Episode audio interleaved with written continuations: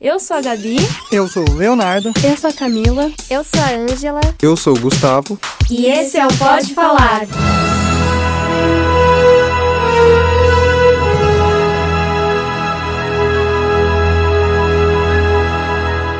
A gente pesquisando sobre o Oscar viu que a gente viu que o, as categorias é, os indicados a cada categoria é definido por pessoas que são daquela, da, daquela área. Então, por exemplo, é, o melhor ator são pessoas que atuam, que vão indicar as melhores atuações, enfim. Isso é muito interessante. Porque um... diretores são indicados por indi diretores. Um adendo aqui que a Gabi quase destruiu o estúdio, mas ok. E eu como me controlando. Não, e a, né? e a Camila aqui, ó, bem. seriedade Tá total. Seriedade. Manteu a pose. A pose total. Desculpa, Isso é, isso é bem interessante. Eu achei que era um. o- sei lá, tem, tem a, a Academia, academia do né? Oscar no geral e, e todos eles tinham o poder de decidir para todas as categorias. É, de melhor filme tem uma, um- uma equipe, sim, que faz, né, a da academia, mas de resto não. Isso passou a ser a partir de 2009, que ficou um pouquinho mais complexo, assim, né? Que aí cada categoria tem... Antes era o jeito que a gente pensava mesmo. Eu não sei. É, acho que provável, né? Provavelmente, é mais sei. simples, né? É, Todo mundo vota em um cara lá. Exato. Ah, antes era por votação. Verdade, antes era por voto. Tipo, o filme mais votado seria. Tipo, o filme mais votado vai. Só que agora tem Nossa, uma. imagina que demora Tem vários isso. filmes. Enfim, é, é complexo, gente. Mas é interessante. E o que vocês acham sobre o Oscar? Tipo, vocês concordam em ter uma classificação pra filme? Como assim, tipo, Tem uma melhor Tipo, filme de você drama, melhor filme de É, você classifica um filme. Tipo, esse é o melhor, esse é onde você tem que chegar. Vocês acham que isso é errado? Eu acho que. não Porque sei. tem muita gente que não concorda, né? Tem muitas pessoas que são indicadas Ah, ao Oscar que a não vão gente- pro Oscar porque não concordam. A Acho, gente- acho que você dá a importância pro Oscar que você quer. Sabe, se você acha que, nossa, ele, ele mereceu ganhar um Oscar, ele não ganhou. Mas se o Oscar não significa nada pra você, se você acha que ele é um prêmio relevante, acho que não faz diferença um, um ator que você acha que merece ganhar não ter ganho, porque, né, você acha que o prêmio é uma bobagem. Mas se você acha relevante, então a história é outra. Sim. É a mesma coisa do Framboesa de Ouro, né, gente? Muitos filmes são indicados ali e que Muitos. temos que falar que a gente gosta de alguns. Temos. Cada um tem a gêmea que merece. Vamos, Adam calma, vamos, Sandler. vamos falar do Oscar. Isso aí é uma pedrada na minha, na minha nuca. Vamos falar do Oscar Ah, antes. gente, framboesa mil vezes melhor. Mas eu acho legal que o Oscar tem, tem diversas categorias. Ele, ele, ele não premia só, sei lá, os... Melhor diretor, melhor filme. Isso, e melhor Uhum, ator. sim, com ele, ele não premia só os Melhor profissionais atriz mais evidentes. coadjuvante, né? Tem, Tem, um prêmio de é, coadjuvante. tem efe- melhores efeitos sonoros, aí tem melhor Trilha maquiagem, sonora, tem- efeitos especiais, tem de- mixagem de áudio, mixagem de som, a- áudio em si, né? direção de arte, tem ele Tem bastante premiam quase, acho que englobam. É, muito dos profissionais queria, do audiovisual. Só queria fazer um, uma, assim, uma defesa. Não tem melhor produção, né? Então, peraí, vou fazer uma defesa aqui. Estava assistindo o Oscar, né? Aí A Forma d'Água ganhou como o melhor filme. Foi lá. Foi, foi A Forma d'Água? Foi. Foi lá, Guilherme, Uh... é um protesto. Guilherme Del Toro foi lá falar, né? Geralmente quem acaba falando é o produtor, né? Aí beleza, Guilherme Del Toro deu umas considerações ali. Aí veio o produtor lá, todo orgulhoso, com o troféu na mão também pra falar. O apresentador cortou o cara. Errado isso aí, hein? Gente, o produtor também é gente, tá? Ele, ele é trabalhou gente. pra fazer aquele filme ali. Será? Sim. Aí quem vai falar lá é o diretor só? Fiquei brava. Não. Eu fiquei assim, chateadíssima pelo Mas cara. lá. acho que nos Estados Unidos faz mais sentido do que até no Brasil esse prêmio ser um pouco mais do produtor. Sim. Sim. de melhor filme, porque é ele que tem, que tem a função de meio que encaixar todas as peças. É ele que contrata todo mundo, ele que entra em contato, pá, Falamos ele organiza a sobre produção. esse essa peça de ouro fundamental num projeto E audiovisual aí, aqui, no tá? prêmio melhor diretor, aí é outra, outra coisa. É, deixa o cara lá falar, mas, ó, melhor filme. E aí o cara não pode nem falar boa noite. Ah, um boa noite ele pode, mas é só isso, né, Gabi? Fiquei chateada. Não, isso é errado, isso é errado. Isso é errado, todo mundo devia poder falar. Deu né? uma dozinha no cara. Deu. Deu. Ai. Vocês assistem o Oscar? Ano, Olha. pa- ano passado?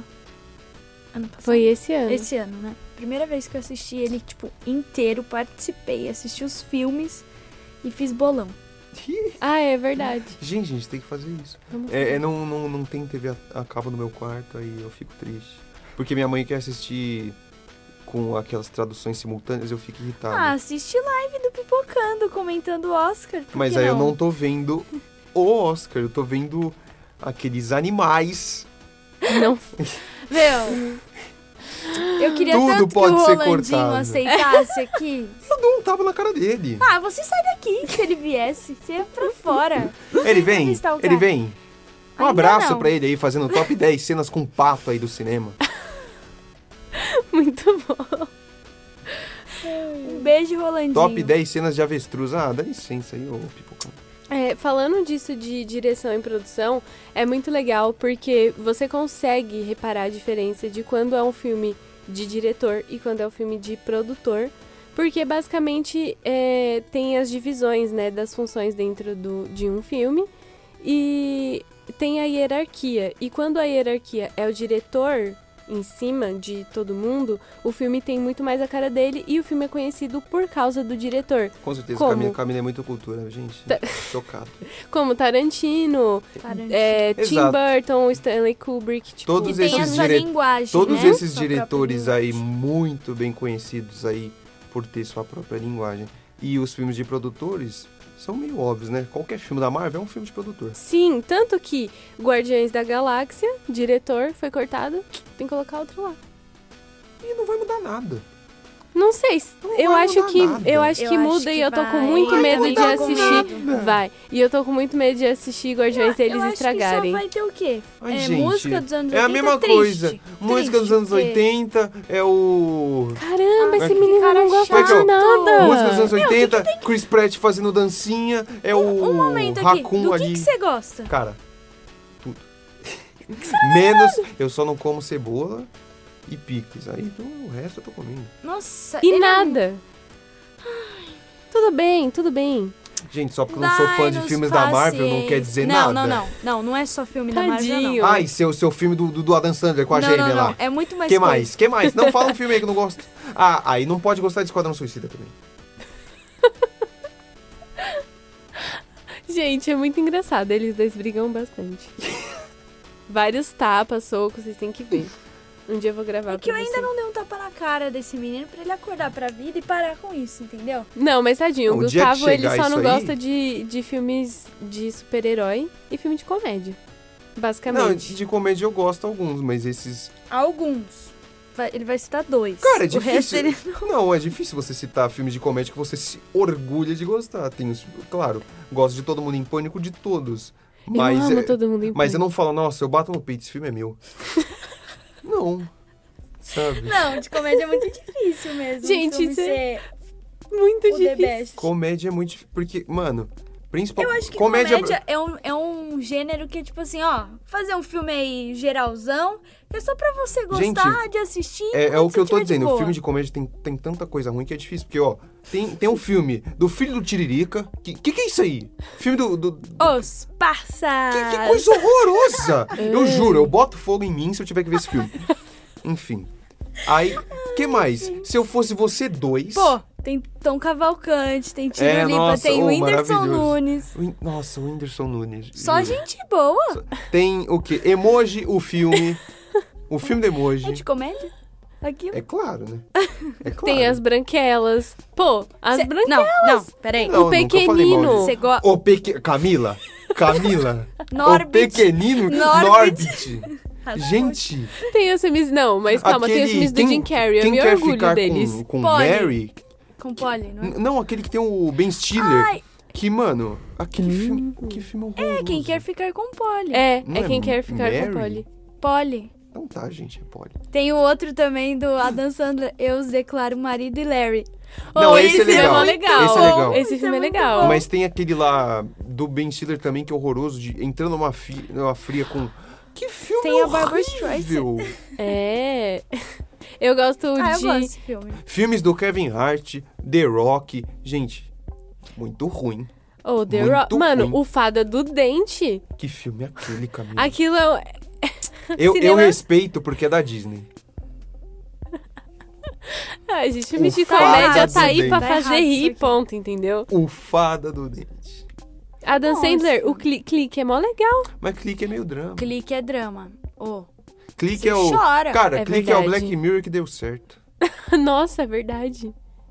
Pesado. agora cada um tem a gêmea que merece. Puta, é. Super Trocando os pezinhos. Gosta desse filme? Que ele troca de sapato, ele troca de pessoa?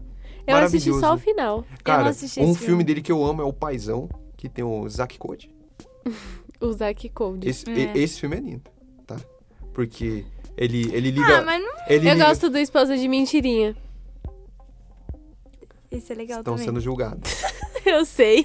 Esse silêncio que você costuma ouvir, assim, É se o, não for é a o edição, Gustavo. é o Gustavo nos julgando. É, porque. ó, Por nossas escolhas. a Jennifer assim. Aniston, assim, ó, saiu de Friends, acabou, né? Saiu de Friends, acabou. Foi fazer filme com a Dan Sandler, acabou. Foi fazer aquele filme lá, o dos Quer Matar Meu Chefe, acabou. Que filme é esse? Que filme, que filme horroroso é esse? Quero Matar Meu Chefe. Tem E até o Kevin um- e Não, Tem até o Kevin é Spacey. muito ruim. As pessoas, eu acho que Hollywood é assim. Você assina um contrato milionário pra fazer um filme. Só que eles falam, então, irmão, você assinou um contrato pra fazer esse filme, mas aqui a gente botou um- uma clausinha aqui que você vai ter que também fazer uma participação em outro. Aí ele, beleza, irmão. Mas esse manda. outro pode acabar com a sua carreira. Ele pode ser horroroso. Ah, eu assino. Manda, manda pro pai. É um atestado de óbito, né? É. Eles assinam. Vamos falar de remake? Vamos falar de remake. então vamos. Bora, remake, então. Remakes, por exemplo, de... Já começo com uma bomba que o quê? Vai me deixar chateada. Que vai ter um remake ano que vem. Ah, Intocables. Não, Eu achei que era intocáveis. não. Qual que é? Que é do Chuck. Ah! É, e eu acho que agora vai fazem ser isso? terrorzão. Eu acho. Meu, eles. Gente, são os produtores de It. Aliás, It é remake também. É. Ah, nossa, que- o Muito primeiro legal. palhaço me dá tanto mais medo. Ele é muito estranho. Porque ele é um ser humano bizarro. Ele não é. Ele não tem umas coisas de computador, ele abre É, a cabeça dele e faz umas Ele é coisas. estranho, Ele né? é ele é estranho, estranho. Você olha, mano, que palhaço é esse, cara? Ele tem uns dentes bom, tudo isso. Você fala, mano, sai de perto de mim. Mas foi um remake bem feito. Porque It a coisa ficou legal. Eu acho que fez sucesso na bilheteria. Acho que é o que importa, né? É. Não. Não é. Não o que pode importa, ser. Camila?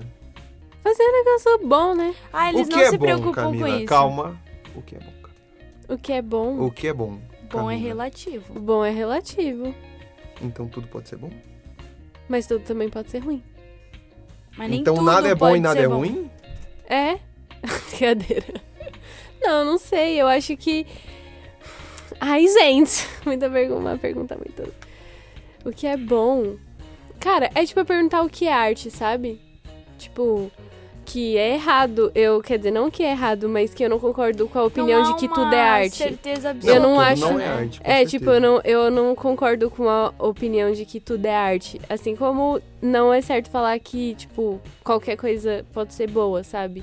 Eu acho que, tipo, um filme bom é um filme que ele, ele tem todos os elementos bem trabalhados. Então, tipo, o roteiro, pré-produção, produção e edição, tipo, tudo amarradinho e tudo Conversa, no né? foco. Tipo, eu tudo vou conversa. entrar aqui numa polêmica. Vou, vou entrar mais a fundo nessa polêmica aqui. Ai, porque, meu Deus. porque gostei. Porque o cinema, ele é basicamente, entre aspas, a sétima arte. Sim. Então, porque nem tudo feito para o cinema é arte.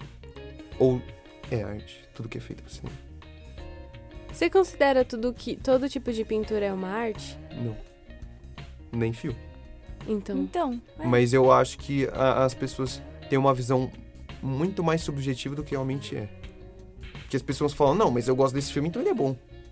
não. Eu acho que não é assim. Eu acho que a gente tem que reconhecer. é aquela coisa. Minha opinião, esse filme, na minha opinião, esse filme é bom. Aí as pessoas também ficam comparando crítica especializada com opinião. Elas ficam achando, não, mas só porque esse crítico falou mal desse filme, daí eu gosto do filme. As pessoas não sabem é, a diferença entre uma pessoa que tem o conhecimento pra falar do assunto e um simples gosto da pessoa. É, e às vezes você gostou do filme, gostei da história. Só da história. Não, e outra, a gente tem que admitir que muitos filmes que a gente gosta não são, não são filmes que se enquadram. É porque Nos é muito. nos pra critérios- se avaliar. É, Um filme não é só uma história. Um filme tem, nossa, a atuação do personagem do, do ator vai vai contribuir para que seja um bom personagem. A história, E a atuação, tem uns como planos. como é por isso que o Oscar a é dividido em. exato, em tantas categorias. a É, mas direção de arte, o som, são todos esses critérios levados em conta para ser um bom filme, mas não é só porque, ai, eu amo esse ator, tudo que ele faz é perfeito, eu gosto desse filme. Mas todo mundo tá falando que o filme é uma bosta. O filme é horrível. Não, falando sobre isso de crítica especializada, é muito complicado porque as pessoas acham que por elas gostarem muito de cultura pop ou por elas assistirem muito filme, Elas são especialistas. elas são especialistas e elas sabem o que é um filme bom ou não, sendo que não tem como você analisar a qualidade de um filme de uma forma técnica se você não sabe nada de técnica. O máximo que você sabe é coisas que você viu no YouTube. Tipo, desculpa, não tem como. É a mesma coisa de você querer ser um, um crítico de comida, um cri- crítico culinário, se você só come a comida da sua mãe. É. Qual o sentido? Não, igual, eu tenho sã consciência de que a Deus dança, abençoe, Camila. cada um tem a gêmea que merece. A gente gosta, mas não que seja um filme bom. Exato. Eu sei disso. Com certeza. Vou fazer um paralelo aqui, porque eu, eu dei uma de Leonardo esse final de semana. Falei, vou discutir no Face. Bora, vamos ver Meu o que, Deus que dá. do Não dá céu. certo. Barraqueiro do Face. Não dá certo. Eu nem Não fui dá discutir, certo. eu só fui comentar num post lá do Omelete, que eu não levo nada que o Omelete faz a sério. Por- por- vou chegar, Por vou, che- vou, che- vou chegar lá. É, eles estavam fazendo um, um review de um álbum de uma banda. E aí é, é, a pessoa, eu li o texto, a pessoa deu assim, ótimo pro álbum. E aí eu li toda a crítica especializada, eu ouvi o álbum e falei, cara, esse álbum é péssimo. E pronto, eu, eu cheguei e falei, gente, então, esse álbum aqui, não sei quem é o, o crítico do Omelete, mas esse álbum é horrível. É, Porque assim, pra a- a- ser considerado arte ou, ou, sabe, dialogar no contexto tanto como contemporâneo da música, ou sei lá, cara, ou fazer alguma coisa que alguém nunca fez, nem, nem que seja, sei lá, só tocar um prato de uma maneira diferente. Essa banda não faz nada de diferente. Eles, eles são completamente uma cópia de outra banda. E, cara, isso é ridículo. E eu falei, mano, eles, eles só são uma banda cover sem cover. E aí todo mundo começou a falar, não, mas eles são muito bons. É, eles seriam ruins se eles fizessem. Se eles copiassem um restart. Se eles copiassem o NX0, mas eles estão copiando uma banda boa, então pode continuar, é bom demais. Eu falei, gente, não, não, não é esse o ponto. Sabe, eles sabem tocar, eles sabem cantar, eles sabem compor, mas não é original. Todo mundo já fez isso antes. Porque quando você ouve a música deles, o que, que você fala? Ah, vou ouvir os caras que já fizeram isso antes, não vou ouvir eles. Pra que vou ouvir uma versão menos boa de uma banda que já existe?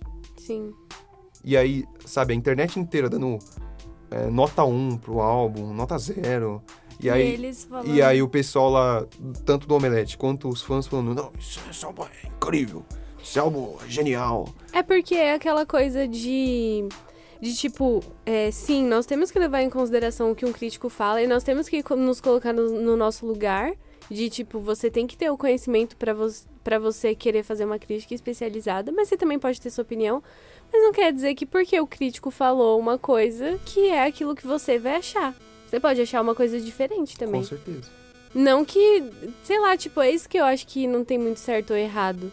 Nessa, nessa questão de, tipo, tipo, uma gêmea, o cada um tem a gêmea que merece. É um filme ruim? É um filme ruim, tipo, incontestável. Mas a gente pode gostar.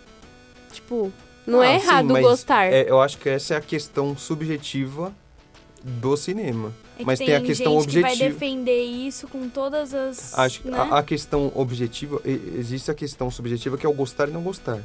Aí não tem o que fazer. Se você gosta ou não, por exemplo, eu posso odiar. Mano, Cidadão Kane. Mas é incontestável. Mas é incontestável que ele revolucionou o cinema em muitos aspectos e, portanto, ele é uma obra de arte. Sim. E acho que as pessoas não enxergam a questão da arte, a questão subjetiva e a questão objetiva. Sim. Uhum. Elas enxergam que tudo é subjetivo e acabou. Sim. Sabe? Se eu gosto, é arte, acabou. É, eu, eu não concordo. Eu acho que, assim como arte, ela é composta de, de pilares, né? Então você tem que ter conhecimento, você tem que ter uma intenção com aquilo que você está fazendo, né? É, eu, eu acredito que o cinema também é isso. E eu acho que a diferença entre a crítica especializada e a opinião é realmente a questão de embasamento para aquilo que você está falando, né? Então, um crítico de cinema, aliás, tem curso para crítico de cinema, porque você realmente tem que aprender a olhar o filme como analisando ele. Porque você vai ter que dizer um filme que você não gostou que ele é bom. Você vai ter que dizer isso um dia. Sim, você. Claro, tem, tem coisas em filmes que, que não te agradam e, você, você- e, e esse seu filtro subjetivo tem que falar mais baixo do que a objetividade de saber que um filme é bom. Sim, é igual é, Laranja Mecânica. Eu não gosto desse filme, tipo.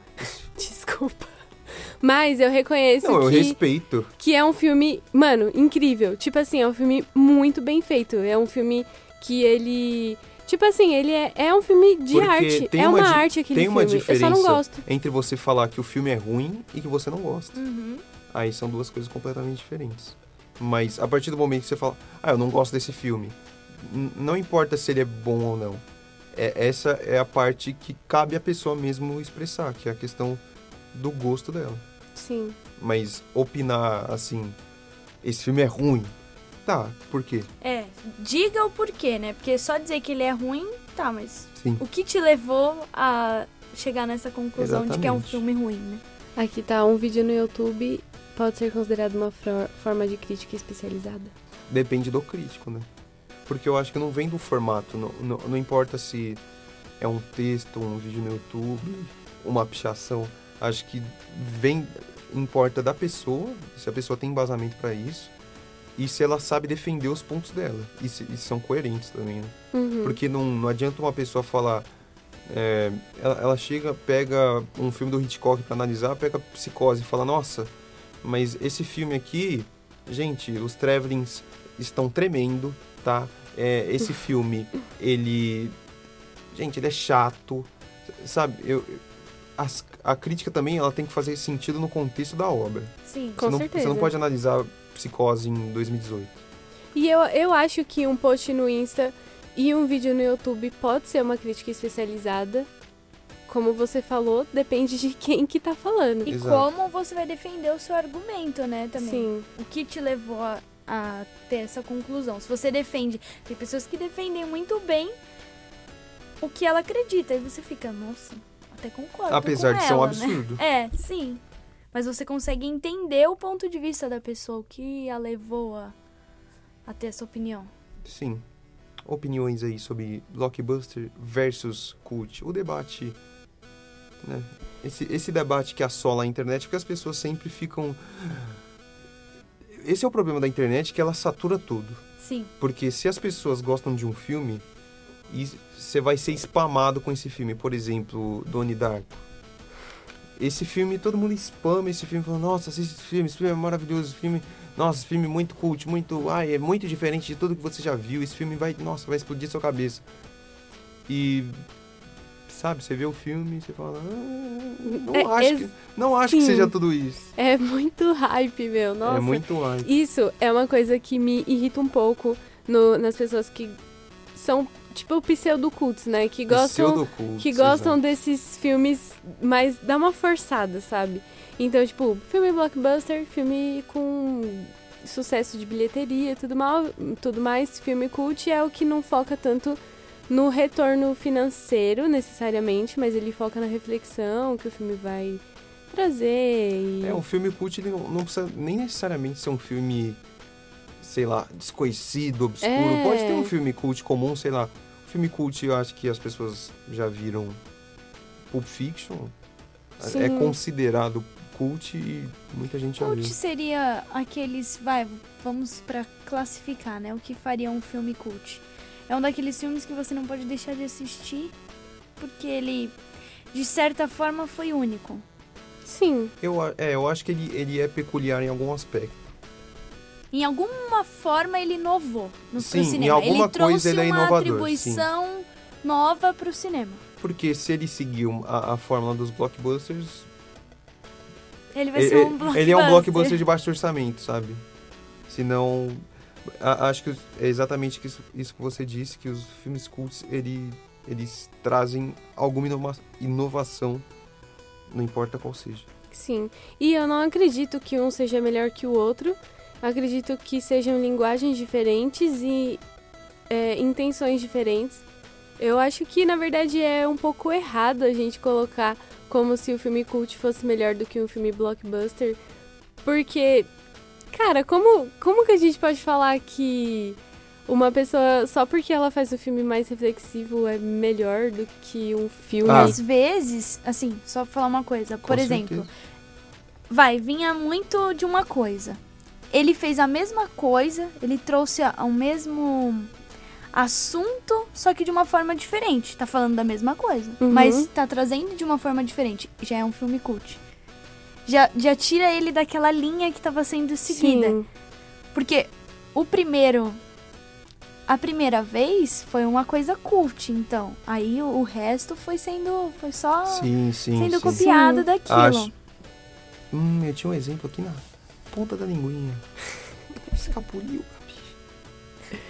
Mas é, eu acho que com certeza, se você é o precursor em, em uma ideia, você é um filme cult. Se você só vai seguir nessa ideia pra sempre, pra sempre, pra sempre, aí deixa de, de ser, porque acho que tem muitos filmes blockbusters que seguem, entre aspas, a linha de Cidadão Kane, que é ah, um filme assim, normal, linear até o certo ponto, aí você vê, pô, tem um plot twist no final, aí você acaba, "Ah, nossa, aí Cidadão Kane é um filme cult, mas tem, tem filmes que tem plot twist, como A Vila, não sei se é um filme cult. Uhum. Mas acho que as pessoas pegam muito no pé, esses pseudo-cults aí, pegam muito no pé de Esse é um blockbuster bom termo, né? pegam muito no pé de blockbuster, acho que é porque basicamente só eles são divulgados, sabe? É, você só vê, pô, trailer de, de, de filme da Marvel e Nasce uma Estrela e esses tipos de filme aí com orçamento gigante. Aí as pessoas ficam meio saturadas. Por exemplo, eu não acho blockbusters, assim, essa categoria de filme ruim. Acho que, cara, é tão bom quanto o cult, só são e o que a Camila disse, outro, outra linguagem para contar uma mesma história. Mas Sim. tem a coisa que, né, que satura, por exemplo. Eu não gosto, não gosto, não é que acho ruim, filme de super-herói. Por quê? Porque, cara, tá acontecendo desde 2003. Acho que começou com, com aquele Homem-Aranha lá que eu assisti quando eu era pequeno. Não parou até hoje, gente. Não, então, eu, eu não consigo mais assistir filme de E também essa, essa coisa, né, de. do hype. Tá estragando muito, né? Nossa, pelo amor de Porque, Deus. por exemplo, um filme cult é. Vai, entre 40 pessoas, às vezes três pessoas assistiram um determinado filme. E nossa, ele não é tão conhecido assim, porque você tem que ir meio que atrás. Por que, que ele é um filme cult? Mesmo que Uhum. Todo mundo tinha que assistir, vai, tal filme. Mas é uma coisa que você vai, busca saber, ele não é tão conhecido assim. Agora, igual esses filmes de super-herói. Fala aí, Vingadores. Quando Não, você foi gente. assistir, tava tanta coisa assim, ó, porque você ficava assim, meu, já vou até com uma expectativa baixa, porque o filme não vai Sim, ser. eu assisto filme de super-herói com expectativa super baixa, porque eu porque são muito hypados, então eu tenho muito medo de me decepcionar. Aí eu sempre vou achando que tipo não vai ser tão bom. Eu vi umas crianças na fila para assistir Vingadores e eles estavam quase se virando do avesso. Tirando Guerra, é, Guerra Infinita, né? Guerra Infinita. Ti- Tirando Guerra Infinita, que realmente eu hypei junto, tá ligado? Dentro de mim eu estava com uma expectativa muito alta. E foi, foi suprida. Foi. então, gente, a gente vai fazer um top de filmes que marcaram as nossas vidas. A gente não. que... É um top filmes aí, porque. É, não pra tem um número. É, a gente não tem número, a gente só pegou Porque uns é, era pra ser cinco, mas passou de cinco, então a gente né, Vocês vai vão falar sobre o filme ou vocês só vão falar o nome? Tipo, ah, esse. esse Eu vou esse. só falar o filme. Tá, Só É. se tiver um Só realmente se tiver um que toca o coração. no coração. tá bom. Pode começar. Eu não. Não? Eu quero obrigado. começar então. Começa. Então, a minha lista, ela, tipo, não tá por ordem de mais importante, eu só fui jogando os filmes que eu Aí a gosto. gente combinou que só podia um filme por diretor. Tá. Ai, É sério, Camila? tá bom. Gosto de todos do Tarantino, né? É, então, começa, eu coloquei divertidamente. Sim, cara, é um dos filmes que mais marcaram minha vida. Gente, eu assisti esse filme umas cinco vezes e Tá eu aqui fico lista, muito, tá eu fico muito emocionada quando eu assisto todas as vezes. Eu amo animação, então. É, Scott Pilgrim é um dos meus filmes. Cara, eu gosto muito. Eu li os quadrinhos, ele é muito bom, é muito engraçado, mistura tudo. Ai, sério, dá vontade de pintar o cabelo também por causa da Ramona. é sério, gente, é muito bom. Eu amo demais. E os quadrinhos são incríveis. Cara, mas o Michael Cera era, a pessoa perfeita pra fazer Muito! o papel de Scott, porque Nossa, demais! ele é a pessoa X. Porque o Michael Cera é sempre o Michael Cera. Gente, ele tem uma cara de tipo, ele é De muito bobão. X, né? Sim. É, exatamente. É, Coraline. Gente, Coraline marcou a minha vida de um jeito assim. Não, eu juro, eu gosto. Está Eu ainda não vi, gente. Também não. Não. Gente, como assim? Não tem como vocês serem meus amigos se vocês não assistirem Coraline. Tô muito revoltada, mas tudo bem, vou continuar minha lista aqui. Gente, é muito bom. Ele é stop motion, ele é meio de terrorzinho, É mas é de motion? desenho. É. Você não Não sabe? sabia. é, aque- é Eu aquele. sei quem é. Sei que filme é. Você conhece a Coraline? Eu assisti, qual eu é. assistia aquela parte de bônus que tem no DVD, que tem, tipo, entrevista com todo mundo, tipo, o diretor e como foi feito e as massinhas, tipo, eu assistia tudo aquilo e eu tinha, tipo, 12 anos porque eu amava muito. Eu, e dá mó medinho, mania de desenho. De repente, 30, sim, esse filme marcou a minha vida porque eu amo muito as músicas. Aquela história, ela gente. voltando. A cena do balanço é de quebrar qualquer Ah, coração. Até menção o coração honrosa. mais duro ali, Calma. ó, congelado. De Menção repente, honrosa. 30 Jennifer Garner. não é o do Mark- Tom Mark- Hanks. Não, Não. não assisti. Droga. Você nunca assistiu De repente 30, Gustavo? Não. Eu Vamos, do- vamos trocar filme por filme? Mas Você do- fala um pra gente assistir o do, e assistir o do Tom esse. Hanks é muito bom. Aquele. Que a, a cena ficou muito famosa, que ele entra numa loja de brinquedos e dança em cima de um piano. Acho que o ah, nome aquela é. loja de Nova York lá, né? Isso. Acho que o nome é. Não sei, mas é, é um filme que um moleque ele, ele faz um pedido que ele quer ser adulto, ele vira o Tom Hanks, aí ele. As coisas vão acontecendo com ele, sabe? É, Ah, Por ele ser. É tipo, de repente, 30. Mas Sim. aí, assim, ele, ele vai sendo. Ele, ele ganha um emprego do nada, ele vai sendo promovido, ele vira o presidente, aí ele. O que que tá acontecendo? Só Que criança. legal.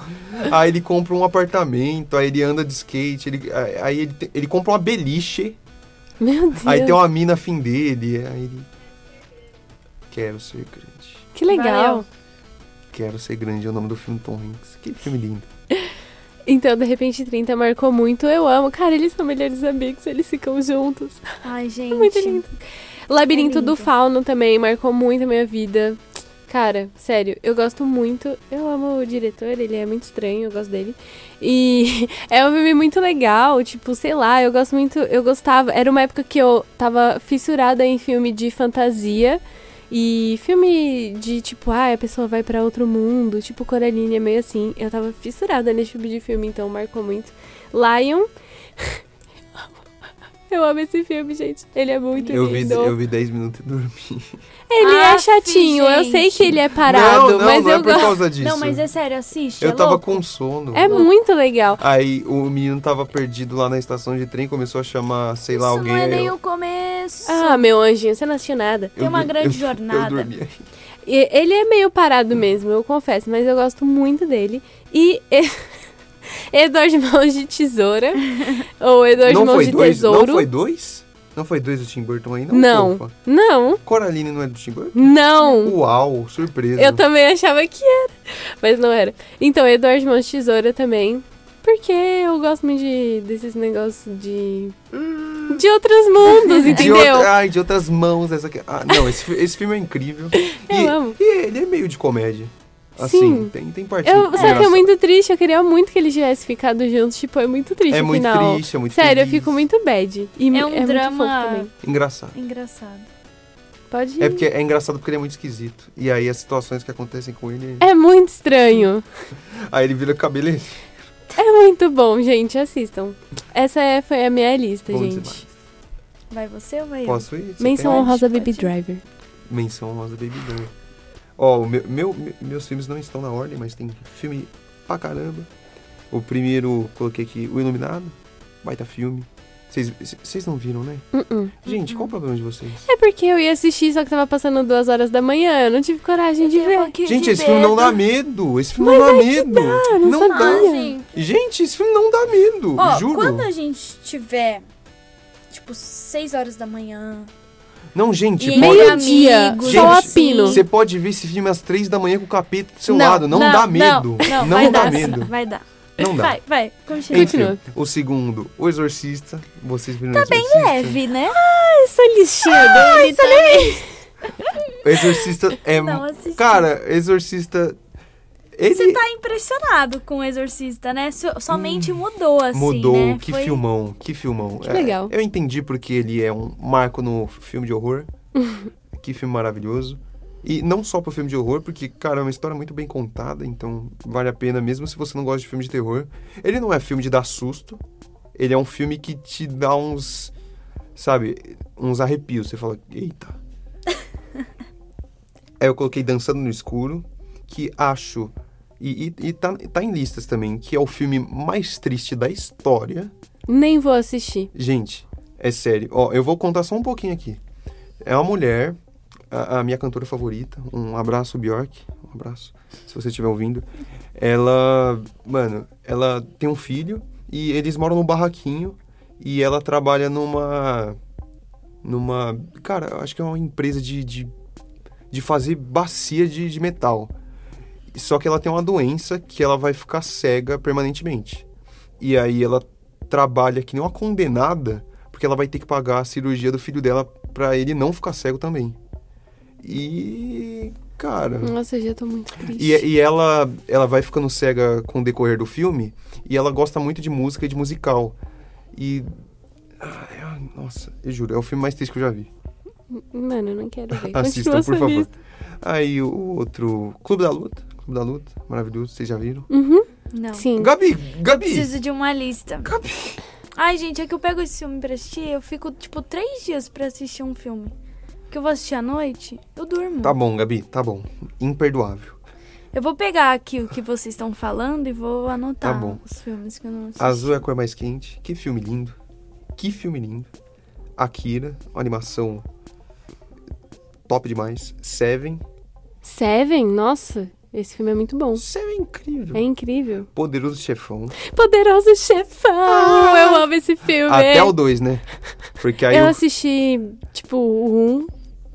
E aí depois eu. 2 é muito bom. Eu fiquei com um pouco de medo do que eles iam fazer. Eu não Acho sei. que o 2 é, é- eu acho que é considerado o melhor, na real. É? Mas o terceiro, o Coppola botou a filha dele pra dirigir, ou pra atuar. Não, pra atuar. Aí deu ruim, deu ruim, não deu. Aí, Whiplash, gente, que filme incrível. Whiplash, É o do mesmo de La La Land, né? É do Mesmo diretor. baterista. Do baterista. isso, É o mesmo diretor. isso. Esse filme é incrível. Nossa, é bom demais. Não coloquei porque não podia dois do mesmo diretor. Aí eu botei Wrecking for a Dream. Esse também, tristeza total do começo ao fim. Gente, que filme triste. A Onda. É um contexto histórico aí, rapaziada. Quiser aprender um pouquinho do nazismo aí. A Onda, né? As Viagens de Shihiro. As viagens. E, ah, que filme lindo. É um filme muito fofo. Eu tinha medo quando eu era criança. Eu tinha medo que meus pais iriam virar porcos. Juro. Ai, que Eu acho que é um, fofo. é um- é um medo comum. Eu. Cidadão Kane, né? Falamos tanto dele aqui no programa. E Show de Truman. Ah, Show de Truman é incrível. bom. Ah, Todo Poderoso. É do- não é do mesmo diretor, é só o Jim Carrey, tá? Nossa, todo, todo Poderoso é muito bom. Todo Poderoso é bom demais. É muito legal. Tem a Jennifer Aniston. É, mas ela não é o foco do filme. Quando ela é o foco do filme, acabou. Ai, meu Deus. Quando é o Jim Carrey. Jesus. Jim Carrey é incrível, cara. Ace Ventura, Máscara, Show de Truman. que mais? Só, só filme bom. Posso ir agora? Pode ir, vai com Deus. Tá, minha lista. Divertidamente, né? Que Ah, gente, vocês estão combinando. Isso aí é marmelada. Não, tem, tem, tem dois aqui que a gente tem igual. La La Land. Amo esse filme, gente. Também amo. Não Ai. coloquei por causa de Whiplash. Então, eu ia colocar o Whiplash também, mas La La Land é mais do que o Whiplash, então... Que filme, gente, assistam. Vocês vão chorar. Vamos mesmo. É, um Corpo que Cai, do vovozinho. Ai, vovô. Gosto muito desse filme. É, até o cenário, a direção de arte é muito linda, sabe? Desse filme. Vocês já assistiram? Não. Assistam. Muito fofo. Vovozinho, ele. Hum, O vovozinho, né? vovozinho, só vi psicose. Pulp Fiction. Gosto bastante. Sério? Não Sério. fazia ideia. eu Gosto colhei muito. pra Gabi e falei, nossa, ela gosta de Pulp Fiction. Gente, esse filme é muito bom. Pelo amor. Primeira vez que eu vi, eu fiquei assim, que merda. Mas aí depois eu gostei. É muito bom. É, de repente 30. Tá aqui também. Lady Bird. Sério. Nossa, eu não sei porquê. Eu não sei porquê, mas eu gosto tanto desse filme. Você não, Não assistiu? assisti. Eu Você assistiu? Demais. Demais. E, e eu não sei, assim, eu não costumo ir, ir ao cinema sozinha. Fui ao Eu cinema costumo. sozinha e assisti esse filme, tipo, numa tarde de outono. E aí, gente, foi uma experiência. Chorei nesse filme, fiquei toda, nossa, sentida. Eu acho muito bom esse filme. Sei eu lá vi, eu vi o. Essa diretora ela fez um outro filme, acho que chama Francis Ha. Eu vi no Netflix. E achei muito, muito melhor que Lady Bird. Porque Lady Bird eu achei uma história meio.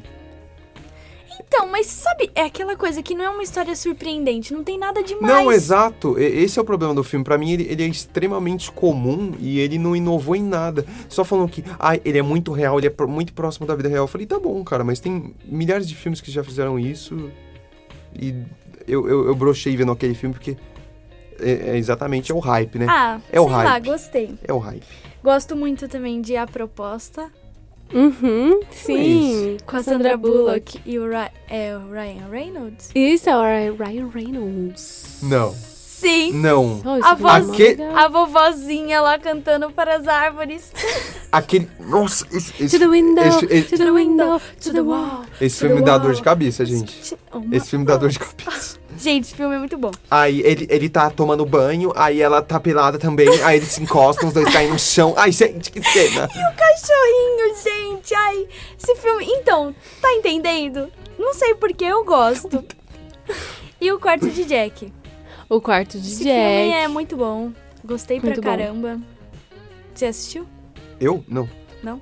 Pô, dá, dá pra vocês falarem agora É, um filme que todo mundo gosta e vocês não. que todo mundo gosta, vocês não? Laranja Mecânica. Não Mas me- você tem. Justi justifique seu voto. Vai ter que justificar o voto. Tá bom. Tá. Então, eu sei que é um filme muito legal, mas eu não consigo gostar das cenas de violência. Tipo, eu acho que é muito. E, tipo, as cenas de estupro pra mim também é muito. Tipo, eu não. Não é um filme que eu vou estar em casa e, tipo. Cara, eu vou assistir esse filme super legal. Tipo, eu não consigo, entendeu? Mas eu reconheço o. Essa coisa que gira em torno dele, porque realmente é um filme do Stanley, né? Não tem muito o que falar. Não é que eu não goste, tipo assim, eu gosto desse filme, vai, 30%. Toy Story. Eita! Polêmica! Não pode É sério, falar! porque, ó, por exemplo, eu prefiro muito. Polêmica! Eu prefiro muito mais. Eu assisto mil vezes Carros do que Toy Story. Sério. Gente, ela prefere o cachau? Exatamente. Do que é ter eu tô uma cobra na minha bota. Não é assim, 100%, Relâmpago. sabe? Nossa. É que, ah, você tá passando outro filme? Gabi, eu sou a dona Marocas. Gente, eu tô Assim, é um filme muito bom, mas, tipo, tá passando Carros e Toy Story. Eu prefiro ver o mate, entendeu? Desculpa. Aquele carro caipira que dá Sim. ré. Sim. Não, mas você tá comparando a Pixar, mas se estiver passando. Se eu fosse você, você vai ver? Não. Não, mas é 30% que você gosta de Toy Story. Não. 30% Ente- tá é entendendo? Não, não, é, não tem filme assim, nossa, que me vem à mente agora. Não, eu não gosto desse filme e todo mundo gosta. O que me vem mesmo é Toy Story. É que prefiro outros Foi, uma, filmes. foi meio ah, pesado, foi uma facada. desculpa. Foi, foi, foi de repente, não foi? Foi, eu tava esperando qualquer outra coisa. Eu tava esperando Star Wars, menos isso. Verdade. É que eu não assisti Toy- é, Star Wars completo pra julgar que eu Meu Deus, o que, que você já assistiu, Gabriela? bastante coisa. O Diário de uma Princesa? e mais? Oh, respeita! Respeito. Muito bom, ele respeita. Isso ficava na. Ah, não falei Cisne Negro. Cisne Negro, bom demais. Ah, Vai, fala Vai, seu ah o meu filme, Interestelar.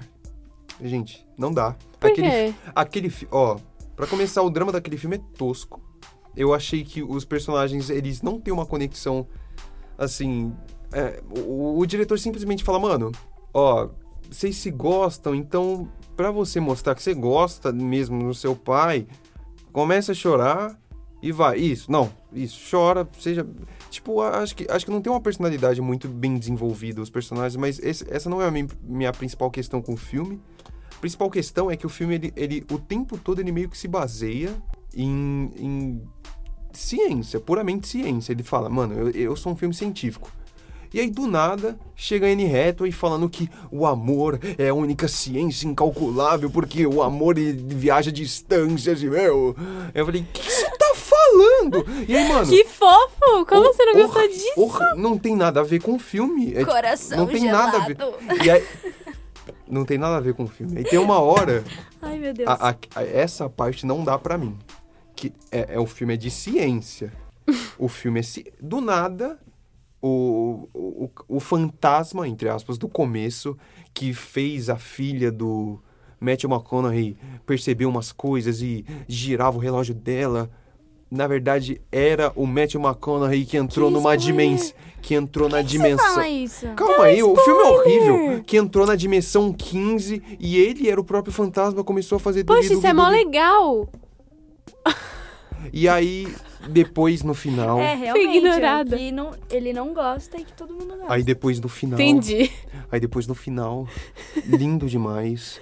Ele, novo, encontra a filha dele, velha. Aí é pra você chorar demais, meu. Nossa. Gente, eu amo muito o Gustavo, velho. A interpretação que ele faz, né? É muito bom, muito bom. Sério, esse filme não desce. Gente, é muito legal que você repara aqui que são três pessoas muito diferentes nos filmes. Eu e a Gabi, a gente se parece um pouco mais, eu e o Gustavo. É a é muito bom. né? Triste, triste. Pode terminar. Acabou, né? Acabou, né? Pode. Senão o Léo Pode, Pode acabar. acabar, pode Pode acabar. acabar, pelo amor de Deus.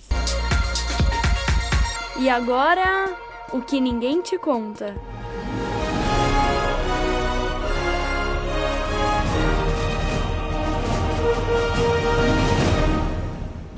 O Festival de Cinema Latino-Americano de São Paulo começou em 2006, eh, diante da carência eh, e do interesse em torno da produção audiovisual latino-americana no nosso país. Meu nome é Francisco César Filho e eu sou um dos diretores e um dos curadores do Festival de Cinema Latino-Americano de São Paulo. Era perceptível ali que estava crescendo cada vez mais, eh, por um lado, a produção de cinema nos países da América Latina e ao mesmo tempo que o público interessado, cinéfilo, o público eh, eh, que aprecia a cultura eh, audiovisual latino-americana não tinha muitos espaços para onde ter acesso a essa produção. Daí veio a ideia de se fazer um festival eh, exclusivo para a cinematografia da, da América Latina. É o único festival feito no Brasil que é exclusivo para a América Latina. E a partir daí, desde sua primeira edição, eh, o, o evento foi muito bem recebido e tem eh, contado com muito sucesso eh, de público e de crítica. A maneira como a gente organiza o, o festival desde o seu início é focado principalmente ele é focado em filmes e realizadores que tragam novidades em relação ao cinema feito nos países da América Latina. É, a gente tem uma preferência por filmes que tragam é, novas propostas de linguagem, novas propostas temáticas é, para a América Latina. E ao mesmo tempo a gente tem uma preocupação muito grande desde a primeira edição e essa é uma das características importantes do festival, em ser o mais abrangente possível em relação ao que se produz nos países da América Latina e do Caribe. Então é normal, por exemplo, nós termos nas nossas edições é, filmes representando em, a, a, por volta de 18 países latino-americanos. E essa é uma característica que a gente não encontra paralela paralelo a ela, nem em grandes festivais é, voltados para a América Latina, festivais da Europa ou dos Estados Unidos. Realmente é uma é uma, uma aposta que o, que o festival fez desde a sua primeira edição em ter é, filmes do maior número possível de países é, na América Latina e do Caribe. É, mas fora isso, esse, esse, esse aspecto festival também promove é, retrospectivas, homenagens é, e também é, outras atividades como seminários, debates, encontros. É, a gente resume o, o, foco principal do Festival de Cinema Latino-Americano de São Paulo como sendo um, aquele interessado é, na produção atual para que o nosso público se atualize e ao mesmo tempo que o evento promova é, discussões que apontem os caminhos futuros é, do audiovisual na América Latina. Uma coisa que eu, que eu acho legal perguntar também para começar o assunto é, como funciona a sala de cinema do festival? Como vocês conseguem fazer a negociação? O Festival de Cinema Latino-Americano de São Paulo, ele, é, por, pela característica da produção que ele exibe,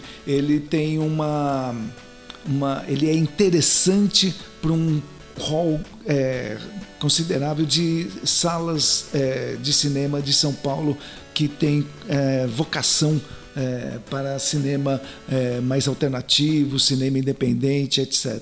Então, o que, que o festival faz é, ao, ao, na preparação do evento? Alguns meses antes é, do evento acontecer, ele contata diversas salas de São Paulo. Então, essas salas são salas é, com, com essa vocação. Então, alguns exemplos de salas que costumeiramente é, são abrigadas pelo evento.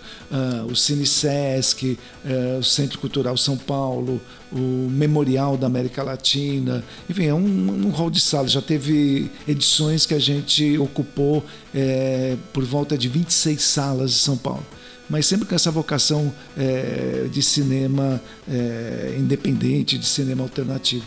E esse, a produção que o, que o festival é, traz, que o festival exibe, ele é, é interessante para esse, esse tipo de sala.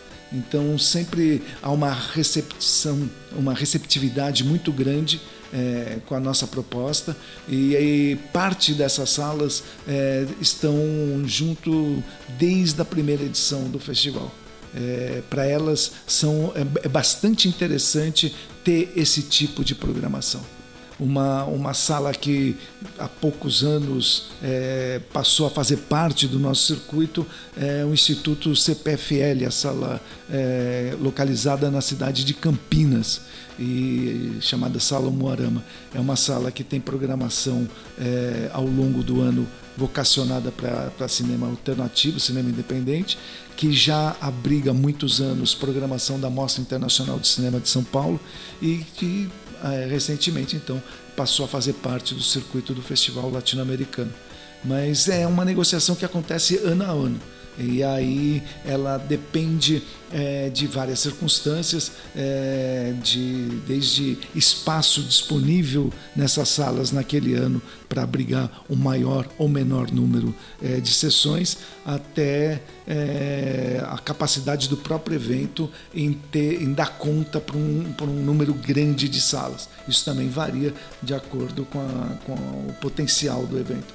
Nosso recorde, como eu disse, são ter ocupado no mesma edição 26 é, diferentes salas de exibição. Eu queria perguntar, na sua visão, como é o cenário do cinema latino-americano no mundo hoje em dia?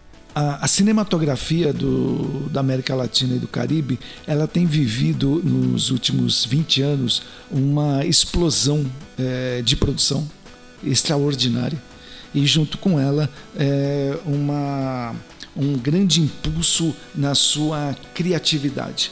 Esse é um fenômeno que é, é, possível demarcar a partir de meados dos anos 90, lentamente, principalmente nos países que são os produtores tradicionais, países que produzem cinema há mais de 100 anos, como o Brasil, a Argentina e o México. Mas ao longo dessa, desse, desses 15, 20 anos, é, países que tinham produção mais tímida é, passaram a poder realizar um número grande de filmes e fazer sucesso com eles, como é o caso do Chile, como é o caso da Colômbia, e mais recentemente, é, cinematografias que mal existiam ou sequer existiam passaram a produzir com, de forma sistemática e passaram a ter inclusive sucesso é, de repercussão, de premiações internacionais, é, como a gente pode citar uh, Uruguai, podia citar diversos outros países, principalmente na América Central. O Agora, é interessante para o espectador, para o cinéfilo, é que essa produção crescente que sem dúvida se deve ao advento do digital, desde que existe a possibilidade, passou a existir a possibilidade de se é, produzir filmes em formato digital e poder distribuir e exibir esses filmes em formato digital, isso viabilizou um, um crescimento muito grande é, da realização audiovisual, não só na América Latina, como no mundo todo. Mas, especialmente na América Latina, é, essa produção passou a contar com é, autores empenhados em realizar filmes é, com criatividade é, e com é, uma, uma produção é, com uma é, com um diferencial, digamos. Os, os, estudiosos costumam localizar na produção dos países da América Latina, incluindo o Brasil, uma série de características comuns, é, entre elas uma identificação é, de algo que a gente pode é, dizer que é uma, um fato de que esses filmes é, conseguem colocar é, normalmente aspectos ligados às sociedades nas quais eles são feitos. E essa não é uma característica de qualquer cinematografia do mundo. É, mas na América Latina isso é muito presente. E isso é muito apreciado. Esse talvez seja uma das dos fatores, junto com a criatividade, evidentemente, junto com a, a, a produção de, empenhada e de boa de qualidade, mas essa característica de é, colocar nas telas aspectos, sejam eles sociais, culturais, políticos, aspectos dessa, dessas sociedades, é, acabam identificando é, essa produção como algo original, é, segundo os críticos internacionais.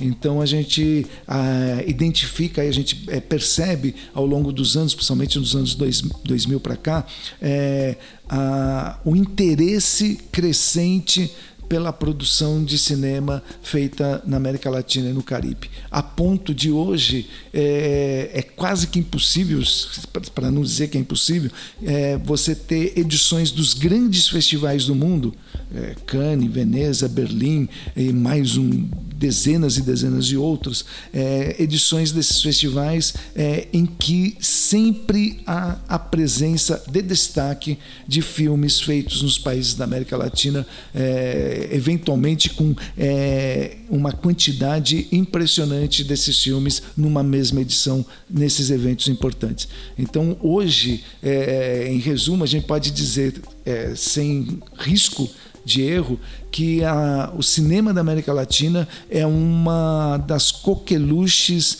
é, do cenário internacional é, de cinema no mundo.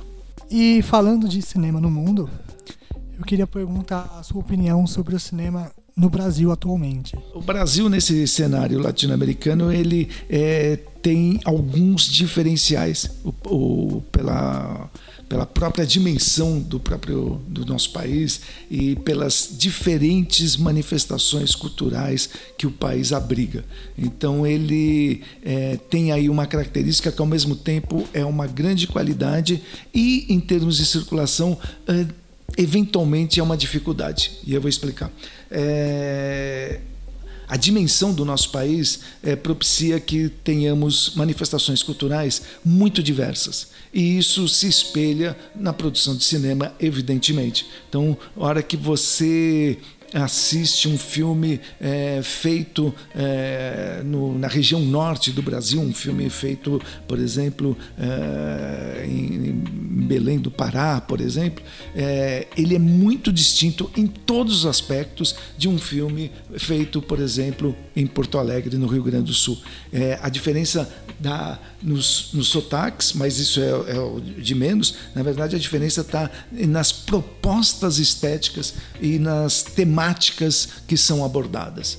Então, é, isso é uma riqueza, evidentemente, essa é uma das grandes riquezas do Brasil, mas eu também aponto a dificuldade na circulação desses filmes é, em termos de, de, de, de, festivais e de é, aspectos comerciais para essa circulação. É mais difícil para um para um, por exemplo, um curador de um festival internacional ou para uma empresa é, de circulação de, de filmes, é, identificar exatamente é, os filmes brasileiros. Eles são muito diversos. E isso é muito é, diferente do que acontece, por exemplo, num filme argentino. O filme argentino que circula, o filme é, argentino é, cultural, artístico, independente, ele, via de regra, e generalizando um pouquinho, o filme argentino tem características comuns é, seja de estética, seja de narrativa, é, seja na sua produção, seja é, nos seus enredos, nas suas temáticas, enfim. O filme brasileiro ele é extremamente diverso. O Brasil hoje produz por volta de 140, 150 longas metragens por ano. É, e você facilmente identifica nessa vasta produção uma diversidade é, extrema de, de filmes, né? seja de temática, seja de estéticas, etc. E é, isso é diferente é, em relação a outros países da América Latina. Mas a criatividade é grande no Brasil e os filmes é, circulam com regularidade nesse circuito de, de festivais, seja também na, nas outras é, condições de circulação comercial desses filmes. E, e essa riqueza é, cultural, é, artística do, do Brasil, ela resulta numa quantidade de filmes que trazem uma diversidade e uma criatividade muito grande. No, a gente, falando mais especificamente do Brasil, a gente sempre, quando, gente, quando muita gente pensa em cinema brasileiro, a gente pensa logo naquelas produções da Globo, por exemplo.